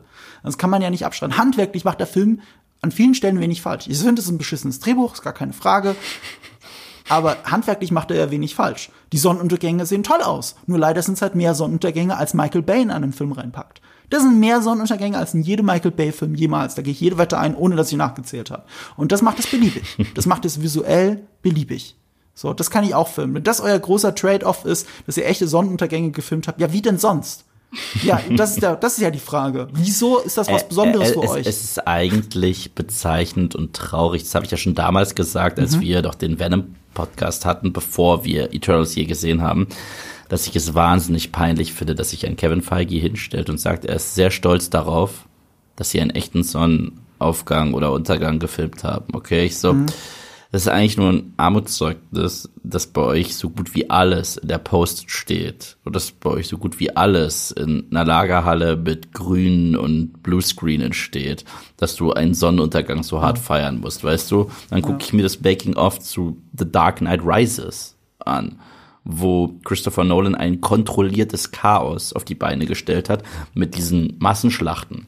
Da wurde nichts per CGI irgendwie äh, äh, verdoppelt oder verdreifacht. Dann gucke ich mir an, was er da mit diesem Tumblr gemacht hat, mit äh, den tatsächlichen äh, Pyrotechniken und so weiter.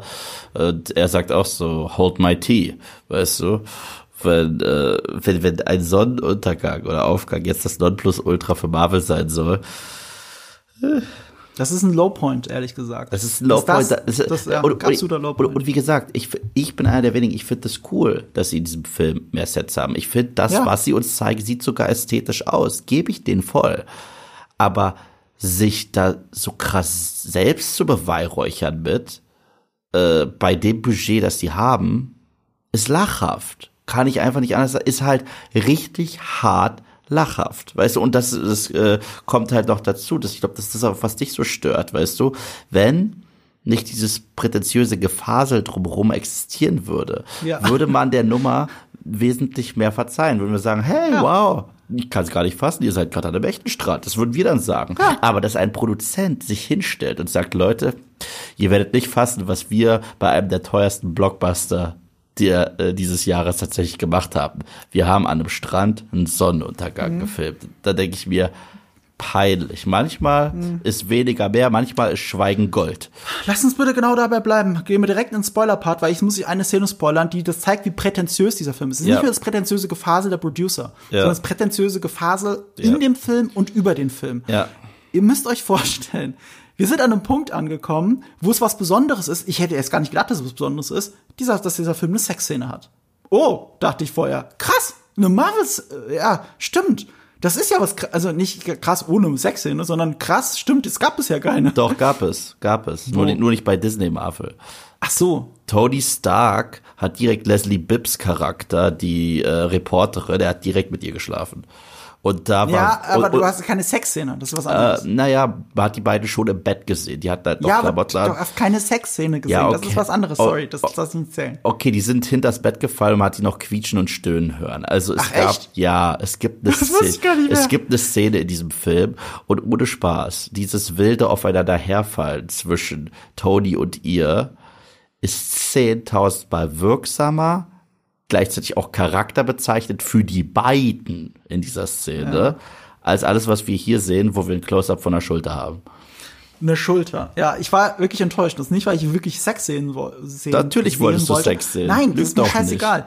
Eine Sexszene ist was Besonderes in einem Film. Eine Ja. Sexszene macht Menschen verwundbar. Das ist auch eine besondere, auch beim Drehen ist das was Besonderes. Das, das wird immer mit minimaler Crew gedreht. Wir sind an einem Punkt angekommen, wo es so viel Sexszenen in Serien gibt bei HBO Max, äh, bei überhaupt H dank HBO überall Sexszenen, auch im Kino, dass man mittlerweile Coordinator am Set hat, die wirklich gucken, dass das äh, für alle Parteien äh, geordnet zugeht, dass das äh, nicht emotional dich zu verletzlich macht, dass es angenehm für alle Personen ist. Das ist eine große Sache, eine Sexszene. Ja. Und eine Sexszene darf nie beliebig sein. Und das sage ich als großer Bond-Fan. Es darf nicht beliebig sein. Ich hasse das auch bei Bond, wenn, wenn wirklich mit jeder Person rechts und links geschlafen wird. Ich bin froh, dass Bond moderner geworden ist.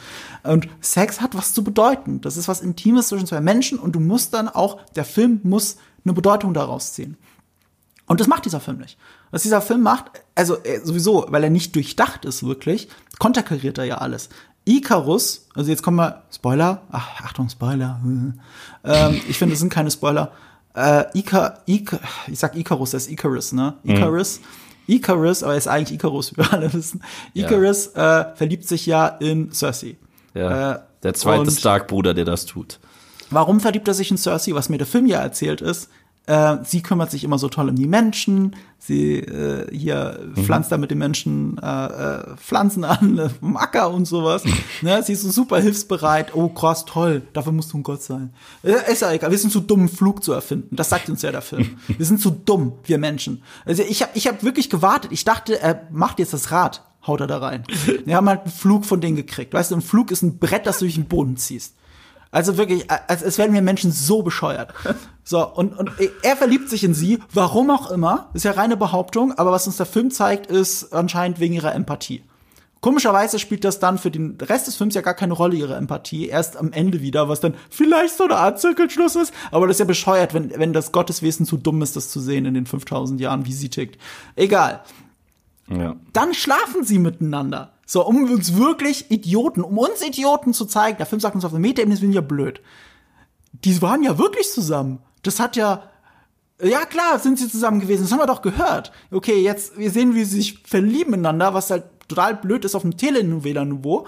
Und dann hast du auf dem Telenovela-Niveau hast du dann eine Sexszene, wo du eine fucking Schulter siehst und er ihr ohne zu zögern und ohne zu blinzeln ins Auge sagt, I love you. Das, das kann man sich nicht ausdenken. Das Ja. ist wirklich wie aus Twilight. Ja. Nee, Twilight hat härtere Sexszenen als, als, als das. Das kann ich sogar als jemand sagen, der all diese Scheißfilme gesehen hat. Du magst Twilight hat doch. härtere Du, du Sexszenen als magst das. sie doch, gib's doch zu. Ja, ja, das ist ein anderes Thema. Da reden wir, da reden wir ja in einem anderen Podcast drüber. Das steht ja schon fest. Aber, aber das hier ist wirklich Ja. lame as fuck. Das ist Telenovela. Und, und jeder normale Mensch, der mal wirklich Sex in seinem Leben hatte, denkt sich, Moment mal, das ist da, die liegen da mit nacktem Arsch auf Sand.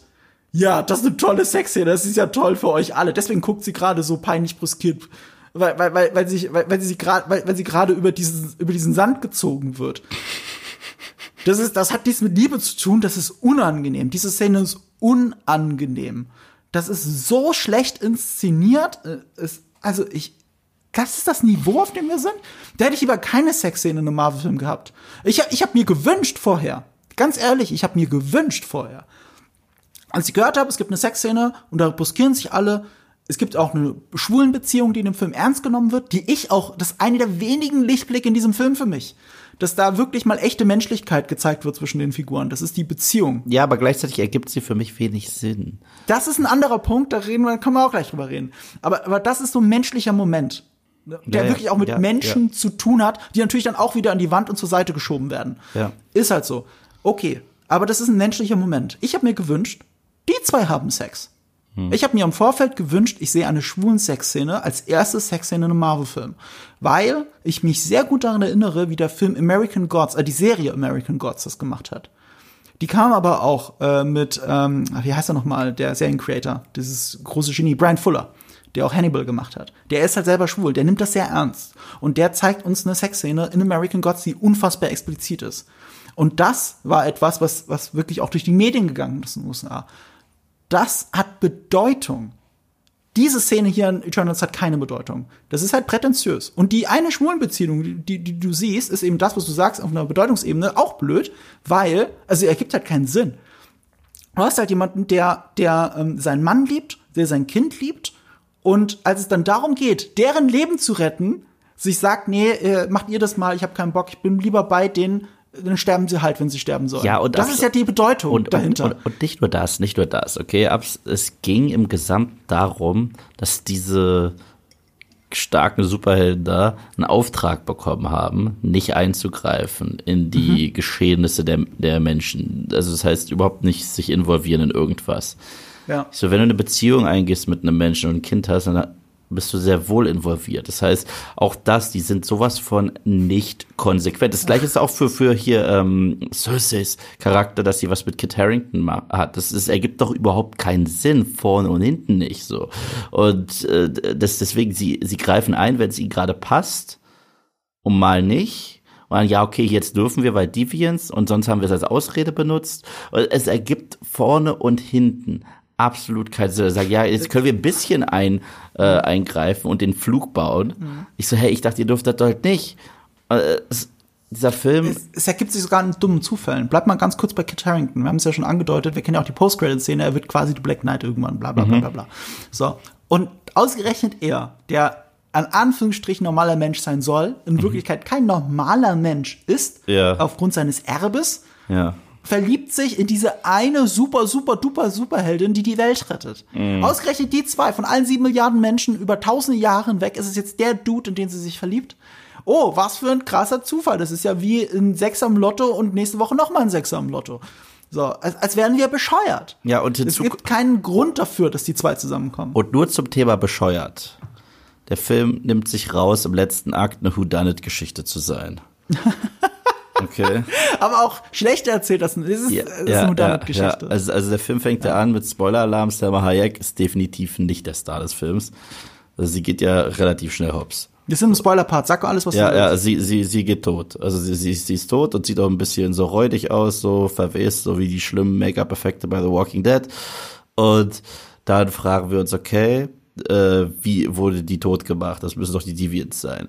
Und nach und nach haben wir dann ganz viele Tischgespräche und ein einziger Charakter guckt immer ganz böse gegen die Wand. Hm. Ich frage mich, ob der Charakter, der böse guckt, eventuell das Böse gemacht hat. Und der Twist ist, der Typ, der böse guckt, hat das Böse gemacht. So, und das ist Richard Maddens Charakter Icarus. Das heißt, er hat sie getötet, weil er wusste, dass der Auftrag der, ähm, der Eternals eigentlich ist, dass die Erde kaputt gemacht werden muss, damit ein neuer äh, Celestial geboren wird. Okay? Der da irgendwie rausbricht. Okay. Wieso wussten Ego und Starlord auch nicht davon? So, wenn man schon, okay, scheißegal. Gut. Äh, ist nicht Starlord zur Hälfte Celestial? Äh, keine Ahnung, okay. Äh, und jetzt kommt, jetzt kommt's. Ähm, er ist so bereit, über Leichen zu gehen, dass er da seine äh, Götterfreunde verhaut und sagt, du, das ist unser Auftrag und wir sind im Grunde genommen nur Puppen wie bei Dollhouse von Joss Whedon. Aber dann sagt das Drehbuch, aber er, er liebt ja Cersei so sehr. Also, nachdem er alles in die Wege setzt, um alles kaputt zu machen, guckt sie ihn einmal an und sagt, hey, wieso machst du das? Und er, okay, ich flieg in die Sonne. Aber das ist clever, weil es ist Icarus und Icarus ist zu nah an die Sonne geflogen. Und als wäre das nicht blöd genug. Der Tod steckt im Namen drin, wie er Und, und, stirbt. Das und, ist nicht, so und nicht, na, das ist das Witzige ist, verstehst du? Hätten sie das einfach nur so gemacht, wäre es nicht mal so äh, äh, beleidigend gegenüber unserer Intelligenz, wenn ich dieses kleine der Teenager dieser, dieser Truppe bereits gesagt hätte, ja, das mit Icarus und der Sonne habe ich mir ausgedacht für die Geschichtsbücher. Das sagt sie ja sogar schon mal vorher, okay? Ja, weil, das die, heißt, weil, weil, weil die, die gehen ja davon aus, dass wir so dumm sind und noch nie von Icarus gehört ja, genau, genau. Und deswegen, Wir sind ungebildet, wir sind ja nur Menschen, das sind Also, ja die Götter. Und deswegen, als die das schon gesagt hat, da äh, dachte ich mir, okay, ich rate gleich dreimal, welcher Charakter in diesem Film am Ende in die Sonne fliegt.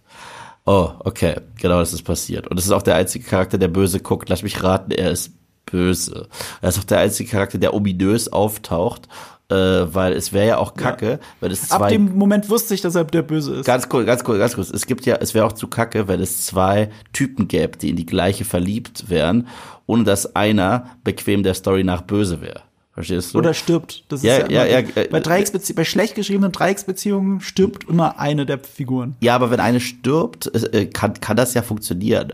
Aber konstruiert, eine der beiden böse zu machen, so dass es überhaupt gar keine Frage ist, so wer, wer der Richtige ist, dann ist es nicht mal eine Dreiecksbeziehung. Weißt du, dann ist es eine vorgeheuchelte, äh, die uns nur sagt, ja, aber der ist böse. Der Film hat halt große Twists, die auf dem Papier gar nicht schlecht aussehen und mutig sind. Aber Deswegen, in der Ausführung starkes ist halt Konzept, schwache Umsetzung, ist meine Ja, Überschrift das, gewesen. Genau, genau das ist, trifft es ja auch. Das ist nicht gut umgesetzt.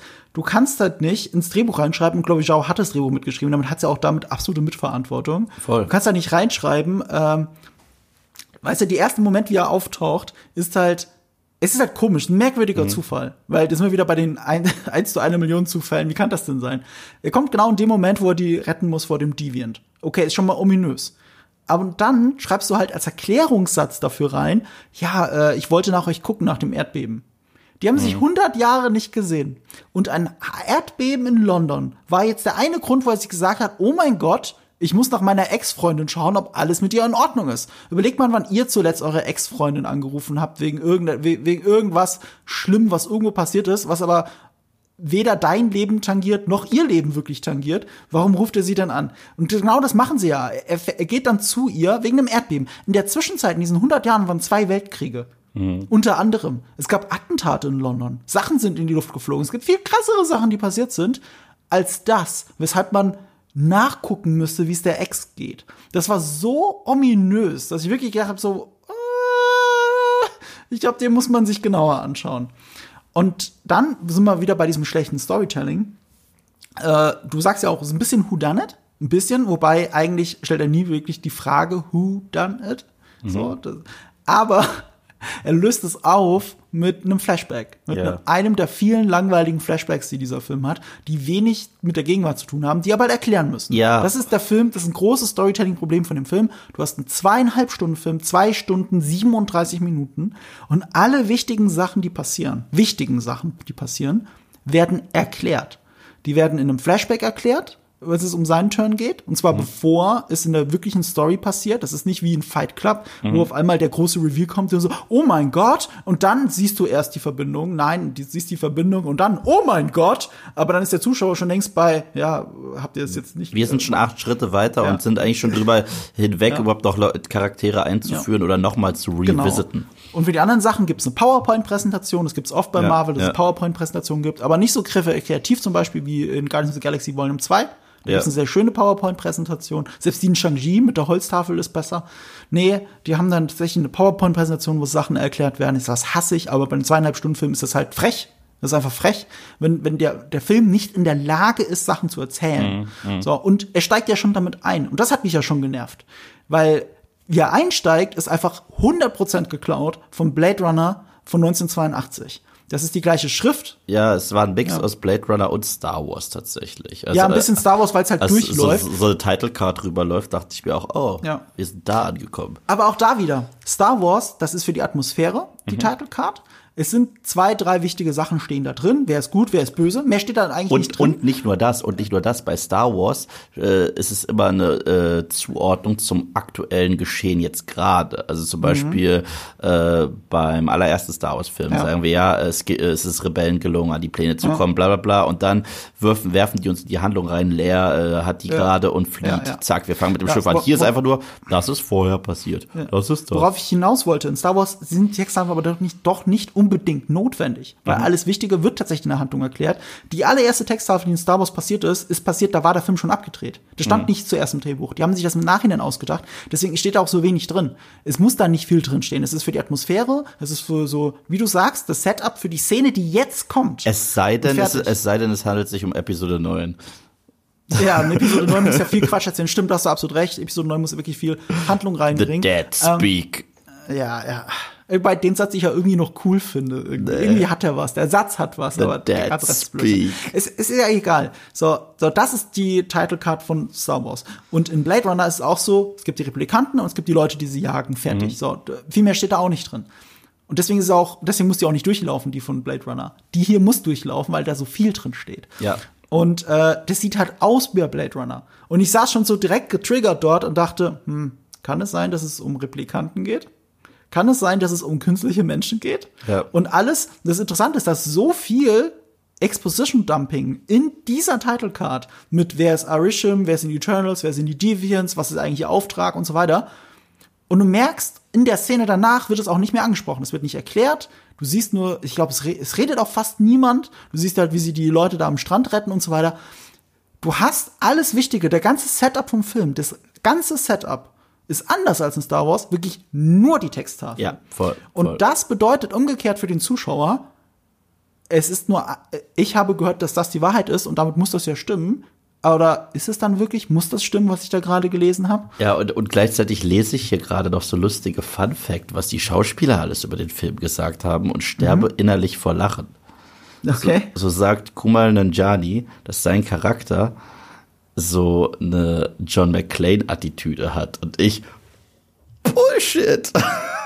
Also absolut, wie, wie, in, in welcher Welt, in welchem dieser Multiversen kann man sein dumm Ich weiß, warum er das sagt. Nee, ich weiß, warum er das in sagt. welcher Welt kann man seinen dummen Clown-Charakter auch nur irgendwie mit John McClane vergleichen? Das, das zeigt, wie oberflächlich der Film ist, weil es reicht, dass er unter dem Deviant hindurchrutscht und ihm ins Gesicht schießt. Weil Ja. John McClane macht das in einem macht das auch einem Ja, Tisch im ersten ah. Stück langsam und das reicht, Nein, dass nein, nein, er meint, das ist ja John McClane. Aber, aber hier steht, warte, hier steht wirklich, dass er auch die Wisecracking-Attitude hat, okay? Und gerade von seinem Dialog, null.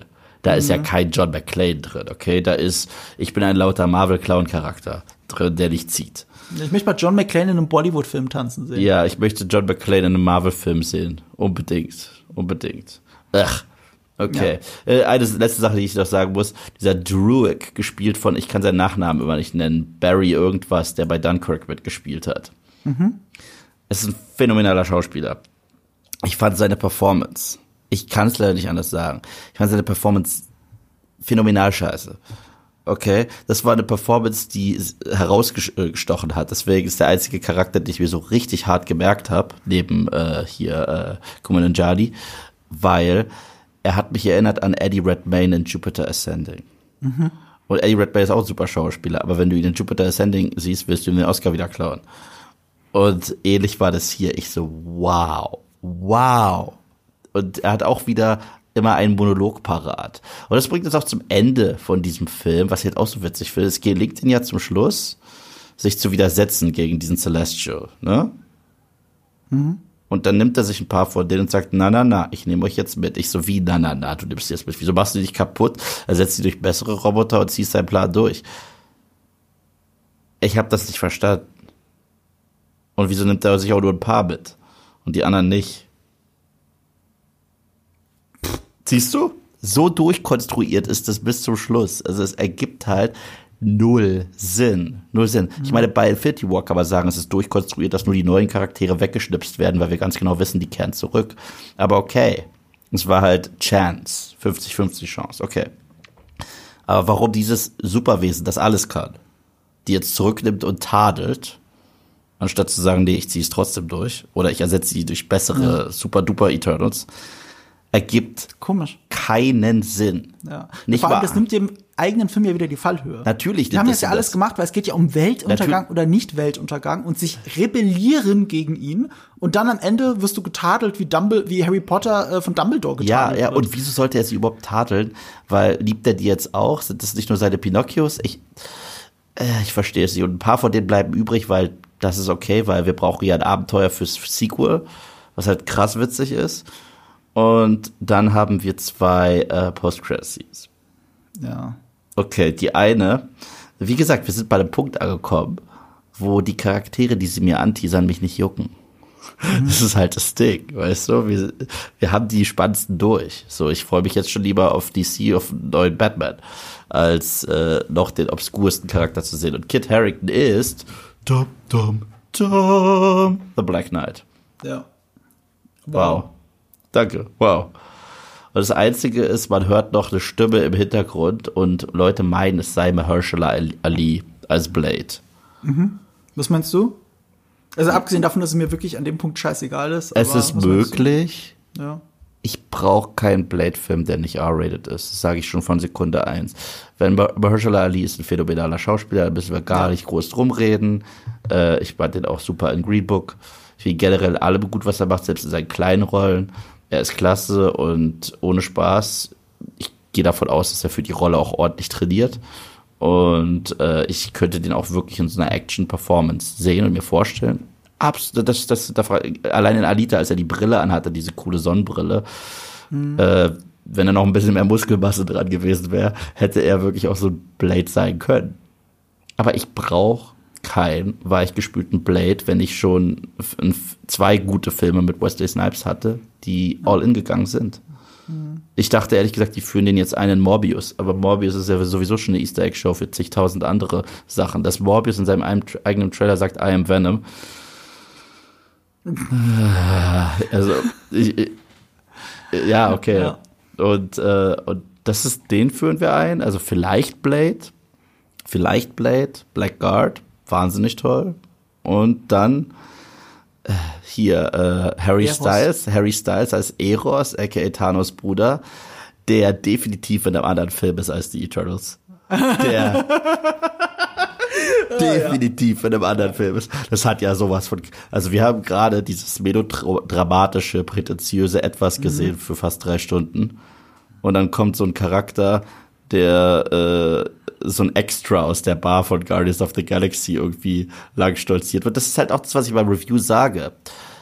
So sehr du und ich drauf auf diese Marvel-Formel einprügeln, ja. Man braucht etwas wie einen konsistenten Ton. Niemand kann mir erklären, dass die Eternals in einem Film auftauchen könnten mit Figuren wie Iron Man, Star-Lord und das funktionieren würde. Tut es nicht. Und das sehe ich allein an dieser Post-Credit-Scene. Das funktioniert so krass nicht, wenn da ein rülpsender Troll kommt, gespielt von äh, Patton Oswald, Pip. Und ja, und ich so, okay. Ach, stimmt, ich habe die sofort erkannt. Stimmt, ich dachte noch, oh, der klingt wie Happy. Oh, dann ist es Patton Oswalt. Ja, und ich so, okay. Ich sag's mal so, Pip werden sie hundertprozentig benutzen für James Gunn Produktion, hundertprozentig, weil eigentlich gehört er zu Adam Warlock und den teasern sie ja schon ewig lange an, seit Guardians 2, da gehört er hin.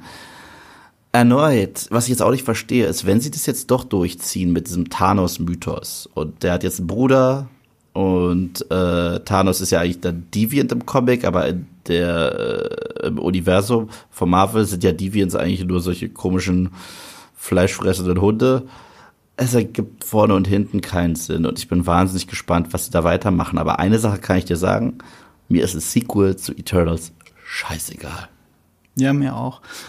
Und ich glaube, es gibt noch jemanden, dem das scheißegal sein wird, weil ich, ich möchte mir ein bisschen ähm, den Kopf aus dem Fenster strecken und sagen, ich glaube, Chloe Zhao wird auch kein Eternals 2 machen. Hundertprozentig Was der nicht. Film macht, ist, er sagt ja auch, hey, Eternals 2, äh, Eternals will return. Ähm, Ja, ja. Chloe Zhao hat ihre Sonnenaufgänge gekriegt. Jetzt sind die Eternals in Space. Ähm, jetzt versuchen sie in der Post-Credit-Szene da im Nachhinein einen Guardians-Ton reinzukriegen, weil halt Guardians ja den richtigen Space-Ton erst etabliert hat bei Marvel. Die haben ja verschiedene Sachen ausprobiert. Mhm. Eternals ist nicht der erste Film, wo sie Sachen ausprobieren und dann den Ton ändern und so für, die, für das Sequel und den, vor allem den Regieposten ändern. Tor, bestes Beispiel. Der Thors allerbeste Beispiel, der, zwei, der drei Filme gebraucht, bis er seinen Ton gefunden hat, inspiriert von Guardians. Obwohl ich Und, den Ton ja. vom ersten Tor mag, muss ich sagen. Ich Ja, mag er hat halt was, aber trotzdem, ich finde Tor 3 einfach so viel geiler, deswegen ist mir das recht, dass er so ist, wie er ist. So, und, und, und ähm, die haben halt ein bisschen gebraucht, um ihren Ton zu finden. Eternal, schon in der eigenen Post-Credit-Szene ändert Eternals den Ton. Und wie du sagst, es funktioniert eigentlich nicht. Da, da, da wird viel, viel äh, andere Regie und Fokuspunkte setzen nötig sein, um aus Eternals mehr zu machen. So, es wird wahrscheinlich in Eternals 2 kommen, egal wie Eternals, Eternals 1 abschneidet. Die Blöße hat sich Marvel ja gegeben jetzt. Sie hätten es auch einfach ignorieren können, wenn sie, wenn sie das am Ende nicht reingeschrieben hätten. Ist halt jetzt so. Ähm, ich denke, mit spätestens Eternals 3 werden wir vielleicht einen Ton finden, der uns alle ansprechen kann, der uns Fans wieder ein bisschen vereint. Aber die Frage ist folgende: Du, du sprichst jetzt von Eternals 3, okay? Ja, allein die, so weit, allein die Ich so Vorstellung weit. ist gruselig, okay? Ja. Ähm, was ich vielen anderen Filmen von Marvel lasse, Captain Marvel ist der einzige, dem ich das nicht lasse, okay? Ist, die Hauptfiguren waren immer gut. In jedem Mhm. Film. Außer bei Captain Marvel. So. Und jetzt Eternals. Das heißt, ich habe mir häufig gedacht, ja, also mit einem anderen Drehbuch und ein bisschen vielleicht hier einem anderen Regisseur kann das eigentlich ganz cool sein. So Tor 2, ich mag die Szenen zwischen Thor und Loki voll gerne in diesem Film, voll gerne. Und da bin ich auch wirklich emotional betroffen, wenn Thors Mama stirbt und die beiden Ja. sich dann fast hauen und sich dann auch anlächeln wie Brüder. Ich so, ja, das ist eine tolle, tolle Szene. Ich kann mir jetzt noch nicht mal die Namen von den Eternals merken. Will es auch nicht. Guter Hinweis. Ja. Weil, wir haben ja gesagt, wir wollen im Spoiler-Part über Worldbuilding, Worldbuilding reden. Ich habe Ja. mal gelesen, in irgendeiner Überschrift, es hätte fantastisches Worldbuilding. Hat es Und ich nicht. behaupte, es hat beschissenes Worldbuilding. Es sollte man an Drehbuchschulen, äh, an, an Filmhochschulen sollte man einen Drehbuchkurs lehren, wie Worldbuilding nicht funktioniert. Und das ist hier eben so. Wenn wir uns nicht die Namen merken können, außer bei Athena und Icarus. Und Cersei, Icarus, weil es so wegen- wegen Game dumm of Thrones. ist. Äh, ach, Cersei, stimmt, aber anders geschrieben. Ich könnte es ja jetzt nicht schreiben. Unter Folter könnte ich den Namen nicht richtig schreiben, weil es ist ja eine andere Cersei. Ähm, Thena, auch nur, weil sie darauf besteht, dass man Thena und nicht Athena sagt. So Ja. nach dem Motto, als wäre jetzt der Name cooler, wenn ich ihn ein bisschen abschneide. Mhm. Oh, ist ja eine nicht Spri Sprite, weil ich die ganze Zeit, ich habe die ganze Zeit an die Limo gedacht. Stimmt, ich dachte Das- auch. So, und bei den ganzen anderen kann ich, ich kann es ja unter voll. Ajax, okay, Ajax auch noch. Und das weiß ich auch nur, weil sie die ganze Zeit Ajax sagen. Ich dachte, ist das nicht ein Männername? Ich, da, ich dachte da die ganze Zeit äh, Anders äh, geschrieben, an den, den, den, den Deadpool-Gegner Ajax, dieses Putzmittel. Ja, genau. Ja, Ajax, stimmt. Ajax ist ein Name. da musste, Ajax. da musste ich dran denken. Aber ja, äh, die Figuren sind egal, aber das Worldbuilding ist halt auch eigentlich nur so. Das, das ist das, was ich letztes Mal schon im Shang-Chi äh, Podcast gesagt habe. Das Worldbuilding beim MCU hat eine Sackgasse erreicht, weil wenn du in einer Welt lebst, in der es absolut gar keine Regeln gibt, in der alles alles möglich ist und dir alles aus dem Hintern ziehen kannst, ist es weder überraschend, das ist eigentlich ein bisschen anstrengend, okay? Äh, deswegen finde ich halt auch das bei Shang-Chi, wenn sie in die Welt der Drachen kommen und kein Charakter sich darüber freut, das erste Mal in seinem Leben einen Drachen gesehen zu haben oder wie diesen Jurassic Park Aha-Moment haben, haben wir ein gigantisches Problem, wenn Drachen uns als Zuschauer nicht bezaubern. Okay, und deswegen kannst du uns noch mal 10.000 Mal erzählen, dass, äh, und das liebe ich halt auch. Ja, es gibt eine ganz gute Kontinuität im MCU, aber immer so zu tun, als wäre das schon immer der Plan gewesen.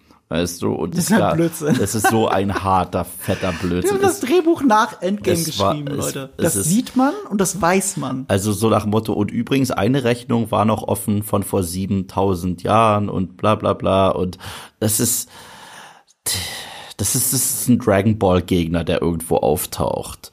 Was anderes ist es nicht. Das ist kein geiles Worldbuilding, nur weil du sagst, das, äh, ich sag erneut, das Konzept hätte eine der coolsten Marvel Stories ever sein können, hätte es. Wenn wir Götter sehen, wenn wir ein paar Menschen haben, an denen sie ausmachen, ist es wert, sie zu retten oder nicht. Wenn wir auch einen menschlichen Bösewichten gehabt hätten, was nicht per Skype-Call Menschen per Skype-Call zuschalten. es wäre krass wichtig gewesen, einen menschlichen Bösewichten zu haben. Einen menschlichen Bösewichten, an dem wir festmachen, ist es wert, die Menschheit zu retten, basierend auf dieser Person. Das ist ja Lex Luthor, weißt du? Und nein, das, natürlich tun wir sowas nicht. Und äh, ja, ich kann mir die Namen nicht merken. Die Chemie zwischen denen, wenn sie am Tisch sitzen, sitzen, ist ganz gut. Aber die sind halt alle nochmal individuell, so derartig inkonsistent geschrieben, außer Cersei. Cersei. Weil, aber sie ist halt einfach nur die Blauäugige, die halt ein bisschen durch den Film latscht. Und deswegen sie als interessanter zu beschreiben als Jan. Und ich, und die Idee eines Richard Madden, eines dieser, eine, eine Götterfigur, die sagt, ja, okay, ich äh, bin eigentlich böse und plane das schon die ganze Zeit, aber irgendwie bedeutet mir meine Familie auch was. Das ist wahnsinnig faszinierend. Aber die Umsetzung macht's halt. Ja, die Umsetzung ist halt, er geht in die Knie, heult und fliegt in den Tod. Das ist die Umsetzung dahinter. Und weil wir ja zu dumm sind zu verstehen, warum er das macht, gibt's ein Flashback an der Stelle, weil alle wichtigen Sachen werden ja mit Flashbacks erklärt. Ja. An der Stelle gibt's ein Flashback, damit du auch verstehst, oh, er ist traurig, weil das die Frau ist, die er liebt. Ja, und was ich noch weniger verstanden habe, ist, dass diese Sprite aus dem Nichts auch so hardcore böse ist. So, so, die geht einfach mit damit. Ja, weil sie in ihn verliebt ist, wie ein dummer Teenager. Sie ist 7000 Jahre alt, sorry. Sie ist kein dummer Teenager, nur weil sie im Körper Und ist der verzeihen wir. Die ist weiter im Ja. Universum und lebendig. Der verzeihen wir. Ja. Bam. Sie hat So. aber auch Ajax nicht getötet. Das ist wahrscheinlich die dumme Logik dahinter. Ja, Das okay. Aber ja, sie- ja, aber, aber sie wollten alle die Menschheit töten. Ja, klar. Also Sprite wollte sieben Milliarden Menschen umbringen, ist doch kein Problem. Ja, weil und, ich und, und, bin- jetzt kriegt sie Ja, Matheunterricht. ich schwärme für den anderen Typen da. Ja. Das ist der Grund. Was, was, was für ein Charakter musst du sein, wenn du 7000 Menschen, äh, 7 Milliarden Menschen umbringen, also bereit bist, äh, die über die Klinge springen zu lassen, den sicheren Tod zu schicken, weil du verliebt bist in jemand anderen, dann bist du ein Soziopath. Ja, und, und hinzu kommt halt wegen Worldbuilding nochmal, alles, was uns an Regeln erklärt wird, wird uns halt wirklich erklärt, erklärt. Ja, erklärt, erklärt. Erklärt, erklärt. Das ist schlechtes Worldbuilding. Also- Mit einer Texttafel. Also, also, also ich, ich muss halt dazu sagen, weißt du, Christopher Nolan wird das so häufig unterstellt mit seinen Expositionsdialogen und die hat er ohne Ende. Ich muss aber gleichzeitig sagen, dass Christopher Nolan meistens dazu wirklich beeindruckend, äh, beeindruckende visuelle äh, Effekte zeigt. Wenn ähm, hier Cobb aus Inception Ariadne Frankreich zeigt Ja. und sich alles zusammenfaltet, ist es mir egal, dass er erklärt, was passiert, weil sie äh, ist blauäugig und weiß nicht, was das alles bedeutet. Und wir auch. Und wir Und- auch. ja. Und, und äh, das ist, ich weiß, ich bin auch eher Show Don't Tell, aber das ist Show and Tell. Und Ja, deswegen, richtig. und deswegen bin ich ein Fan. Eine der krassesten Expositionssequenzen, die auf dem Papier nicht funktionieren sollte, aber in der Filmgeschichte unfassbar gut funktioniert, ist Neo und, Ma äh, Neo und Morpheus in der Matrix. Richtig. Er erklärt ihm, das sind die Regeln, das ist die Welt, das sind deine Kräfte, wenn du da drin bist, äh, darauf musst du achten. Eigentlich ist es eine Katastrophe im Drehbuch. Aber das, was sie dir dabei zeigen, die Bilder, sind so beeindruckend, dass es dich nicht stört. In diesem Film wird der Film unterbrochen, damit man dir Sachen erklärt. Und das ist die schlechteste Art von Worldbuilding. Das haben die auch bei Aquaman gemacht. Und deswegen hatte ich ja mit Aquaman so mega Schwierigkeiten. So, das ist der Dreizack des Anuses. Den brauchst du, weil sonst kommst du nicht weiter zum nächsten Level. Und dann hebt er so hoch wie Link.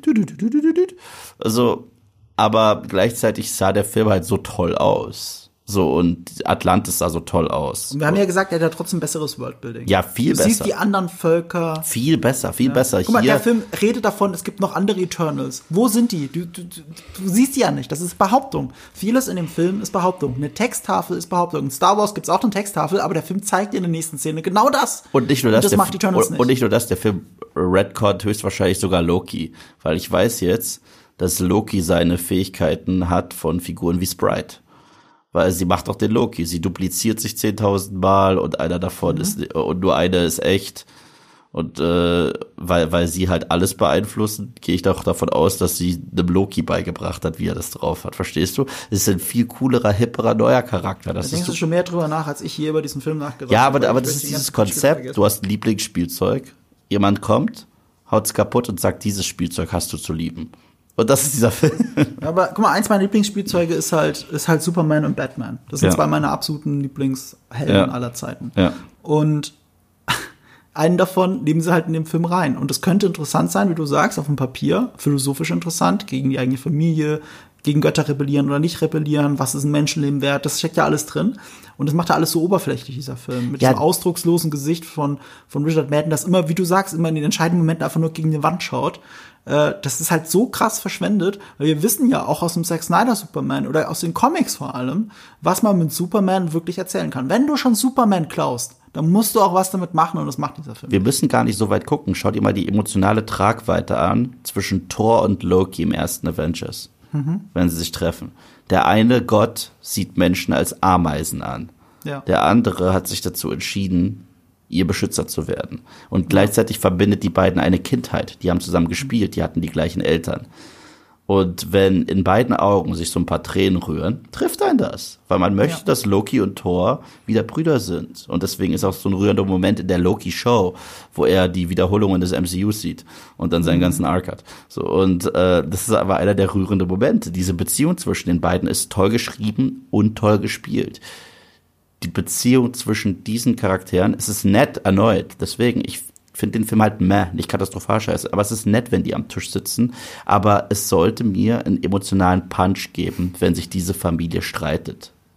Es sollte mir einen emotionalen Punch, und es gibt es mir nicht. Und ich, und ich kann mir nicht vorstellen, dass irgendjemand eine Träne vergießt, wenn sich diese Figuren an die Gurgel gehen. Oder zumindest sagt, oh mein Gott, könnt ihr nicht äh, euch zusammentun, so ein bisschen wie Loki und Thor. Du, wir wollten ja nicht, dass Thor Loki umbringt. Mhm. Wir wollten ja, dass er es irgendwie schafft, bei seinem Bruder durchzudringen. Weißt du, bei dem Film habe ich zwischenzeitlich kurz vor Icarus geroutet. Und ich gedacht habe, weißt du, ganz ehrlich, deine Familie besteht nur aus Vollidioten, aus sentimentalen Vollidioten. Dann, dann lieber die Welt untergehen lassen, aber es ist ja Marvel, da stirbt ja niemand. Ja. Äh, da muss ich schon, weißt du, die schafft, die sind so, das ist wieder diese esoterische Ebene. Sie können ja nicht die Hand gegeneinander erheben. Also Sprite äh, äh, gibt einfach auf. Im Prinzip gibt sie auf. Und äh, Icarus muss sich schon selbst umbringen, weil keiner hebt ja die Hand gegen ihn. So, das, das war das Finale, das wir da gesehen haben. Es ist doch Wahnsinn. Das ist doch kein Finale. Final Verdict, bevor wir jetzt hier endgültig äh, aufhören und äh, Leute verabschieden. Das ist etwas, was ich am Anfang sagen wollte und ich muss es jetzt noch mal loswerden. Ähm, der Film, es wurde behauptet, der Film ist ein Experiment. Und Das im. Prinzip streiten wir uns ja alle darüber, ob das Experiment gelungen ist oder nicht. Wir alle streiten uns darüber. Ist es das oder ist es nicht? Ich sage, es war ein Experiment, auf jeden Fall. Die Frage ist aber, ich glaube, wir sehen nicht, was für eine Art von Experiment das war. Mhm. In meinen Augen, und ich sage jetzt, ich werde jetzt bewusst drastische Worte, um mein Gefühl nochmal freien Lauf zu lassen. Ihr habt ja gehört, warum ich so fühle, wie ich fühle bei diesem Film. Bei diesem lazy Storytelling, dieses Mhm. lazy Kino. Ähm, Marvel hat auf einen Teller gekackt. Und sie haben diesen Teller uns hingeschoben und gucken jetzt, wie lange wir genüsslich davon essen und behaupten, ja, das ist doch Mousse au Chocolat, das ist doch Mousse au Chocolat. Bis halt die Leute kapieren, dass es nicht so ist. So, sorry, ich weiß, es wird dich jetzt verletzen, aber es war genau die Metapher, die ich für Ryan Johnsons Last Jedi hatte. Echt? Es war Vielleicht hat. Ganz ehrlich, ich, ich kann mich nicht erinnern, aber Ja. vielleicht ist es ja, hat sich ja so in mein Gedächtnis gebrannt, dass ich ein Unterbewusstsein wieder rausgeholt habe. Ja, ja, also, also, aber. Keine Ahnung. Ja, also für mich ist der Film halt der, nach wie vor der Inbegriff von meh. Ich finde ihn nicht katastrophal scheiße, aber er ist mir einfach so egal. Also er ist mir einfach sehr, dafür, dass wir jetzt sehr lange drüber gesprochen haben, ist es lustig, aber er ist mir eigentlich so egal. Ich äh, beginne nämlich ihn zu vergessen. Ja. Und, Und- mir ist es nicht egal, weil ich es nicht in Ordnung finde, dass hier uns Scheiße serviert wird. das ist mein Problem. Mein Problem ist nicht die Scheiße selber, sondern dass man es uns serviert und Und als, Ganz und, ehrlich, und als, Ste und als halt. Steak verkauft. es triggert mich, wie viele Leute nicht sich selbst eingestehen wollen, wie mediocre das Ganze ist. Ja, okay, aber das habe ich bei anderen Filmen auch. Aber ich, ich, ich- du, ich, ich gebe dir halt recht, ich, äh, ich, ich, es ist ein Experiment, es ist anders, aber ich gehe wieder zurück zum Urpunkt. Anders heißt nie automatisch gut. Anders heißt auch nie automatisch schlecht. Anders heißt einfach nur anders. Okay? Und ich sage, es ist, ist doch gar nicht so anders. Das haben wir doch jetzt hier rausgekitzelt. Es ist nur schlechter umgesetzt. Anders, schlechter umgesetzt ist nicht anders. Die, die großen Werte sind ja dieselben wie in jedem Marvel-Film. Ja, ja, klar, klar. Leute werden zu einer Familie, finden zusammen, besiegen das CGI-Monster am Ende. Ja. Das ist in jedem aber, die, Marvel-Film aber die Umsetzung so. ist anders, aber nichtsdestotrotz, anders heißt nach wie vor nicht gut. So. Heißt einfach nicht gut. Sie ist sogar dilettantisch, wie wir jetzt mehrmals festgestellt haben. Es ist dilettantisch umgesetzt, sorry. Ich, ich, ich habe auch heute Morgen noch, bin ich aufgestanden, habe einen Variety-Artikel gelesen, wo jemand äh, eine Theorie Variety? aufgestellt hat. Variety, Variety, äh, Variety-Artikel ähm, darüber, woher das kommt, dass die Kritiker auf den Film so draufprügeln. Und die Theorie von dem Autoren war, ähm, dass äh, die Kritiker äh, nie, sich nicht drauf stürzen, weil Chloe Zhao das nicht gut inszeniert, sondern weil es Chloe Zhao ist und die ja eher zu deren Lager gehört und mit Nomadland und so eben diese Azi-Fazi-Filme gemacht hat und damit ja eine Verräterin quasi ist, weil sie jetzt zu Marvel geht. So, das Ja. ist so der, der unterbewusste, sei das der unterbewusste Grund, dass man ihr das, diesen Verrat vorwirft und ihr zeigt, guck mal hier, der Mainstream-Scheiß ist Scheiß und geh wieder zurück zu dem, was du kannst, weil das wollen wir sehen. So, das halte ich für so eine unfassbar bescheuerte Ja, Begründung. absolut. Als ob das irgendwas damit zu tun hätte. Ja. Beenden wir die Nummer. Ja, ja, ich, ich habe schon längst aufgehört, von diesem Teller zu essen und ich würde mir wünschen, dass es einfach mehr Leute auch tun. Äh, Nochmal, ich war auf dem Fantasy-Filmfest. Es läuft gerade so viel Besseres im Kino. Überlegt euch wirklich, was ihr gucken wollt, was für ein Signal ihr da draußen raussendet wollt, was man uns servieren kann oder was nicht. Aber das muss jeder für sich selbst entscheiden. Wenn ihr Spaß damit habt, dann habt ihr halt Spaß damit. Und dann ist es auch wunderschön für euch. Ja, ich bleib dabei. Der Film. Film war mir vorher egal, er war mir beim Gucken egal, war mir nach dem Gucken relativ egal. Jetzt habe ich Mhm. darüber gesprochen. Und ich glaube, jetzt werde ich nicht mehr über diesen Film sprechen. So, so, so, wie, die meisten, so wie geworden, die ne? meisten von euch in einer Woche. So. Weißt du, wenn diese Aufnahme vorbei ist, setze ich mich an ein Video zu. Das- Dann bedanken wir uns recht herzlich bei euch fürs Zuschauen. fürs äh, für die Kommentare, fürs mit einbringen und ehrlich gesagt, wenn euch der Film gefällt, ohne Spaß, wir bleiben dabei. Wir geben nur unsere Perspektive ab. Okay, das ist unsere Perspektive. Ich hoffe, wir hoffen immer, dass ihr versteht, warum wir denken, wie wir denken. Wir wollen nicht hören, ihr seid super, weil ihr meine Meinung habt. Das ist, das, das interessiert uns nicht. Sondern einfach nur unsere Gedankengänge nachzuvollziehen. Das ist für uns das Wichtigste. Und so viel kann ich euch anteasern. Die nächste Podcast-Folge, da reden wir über etwas, was fantastisches Worldbuilding hat. Ja, das und zwar stimmt. aus dem Stand heraus. Und ich hatte keine Ahnung vorher von der Welt. Und jetzt so. redet alle Welt darüber. Darüber reden wir nächsten Sonntag im nächsten Podcast. Wenn ihr das nicht verpassen wollt, abonniert uns, folgt uns, bewertet uns. Und äh, dann erfahrt ihr sehr viel mehr zu richtig gutem Worldbuilding. Ciao. Tschüss. Ja, und da ist es natürlich passiert. Marco hatte recht. Ähm, Eternals hat weniger eingespielt am Startwochenende in den USA als Venom Let There Be Carnage. Dementsprechend, Wettschulden sind Ehrenschulden. Äh, er hat somit natürlich, und das sage ich mit vollem Ernst, aber im kleinen Augenzwinkern, äh, die volle Ahnung beziehungsweise natürlich das Marvel-Wissen überhaupt für sich beansprucht. Und äh, Chapeau, du hattest recht.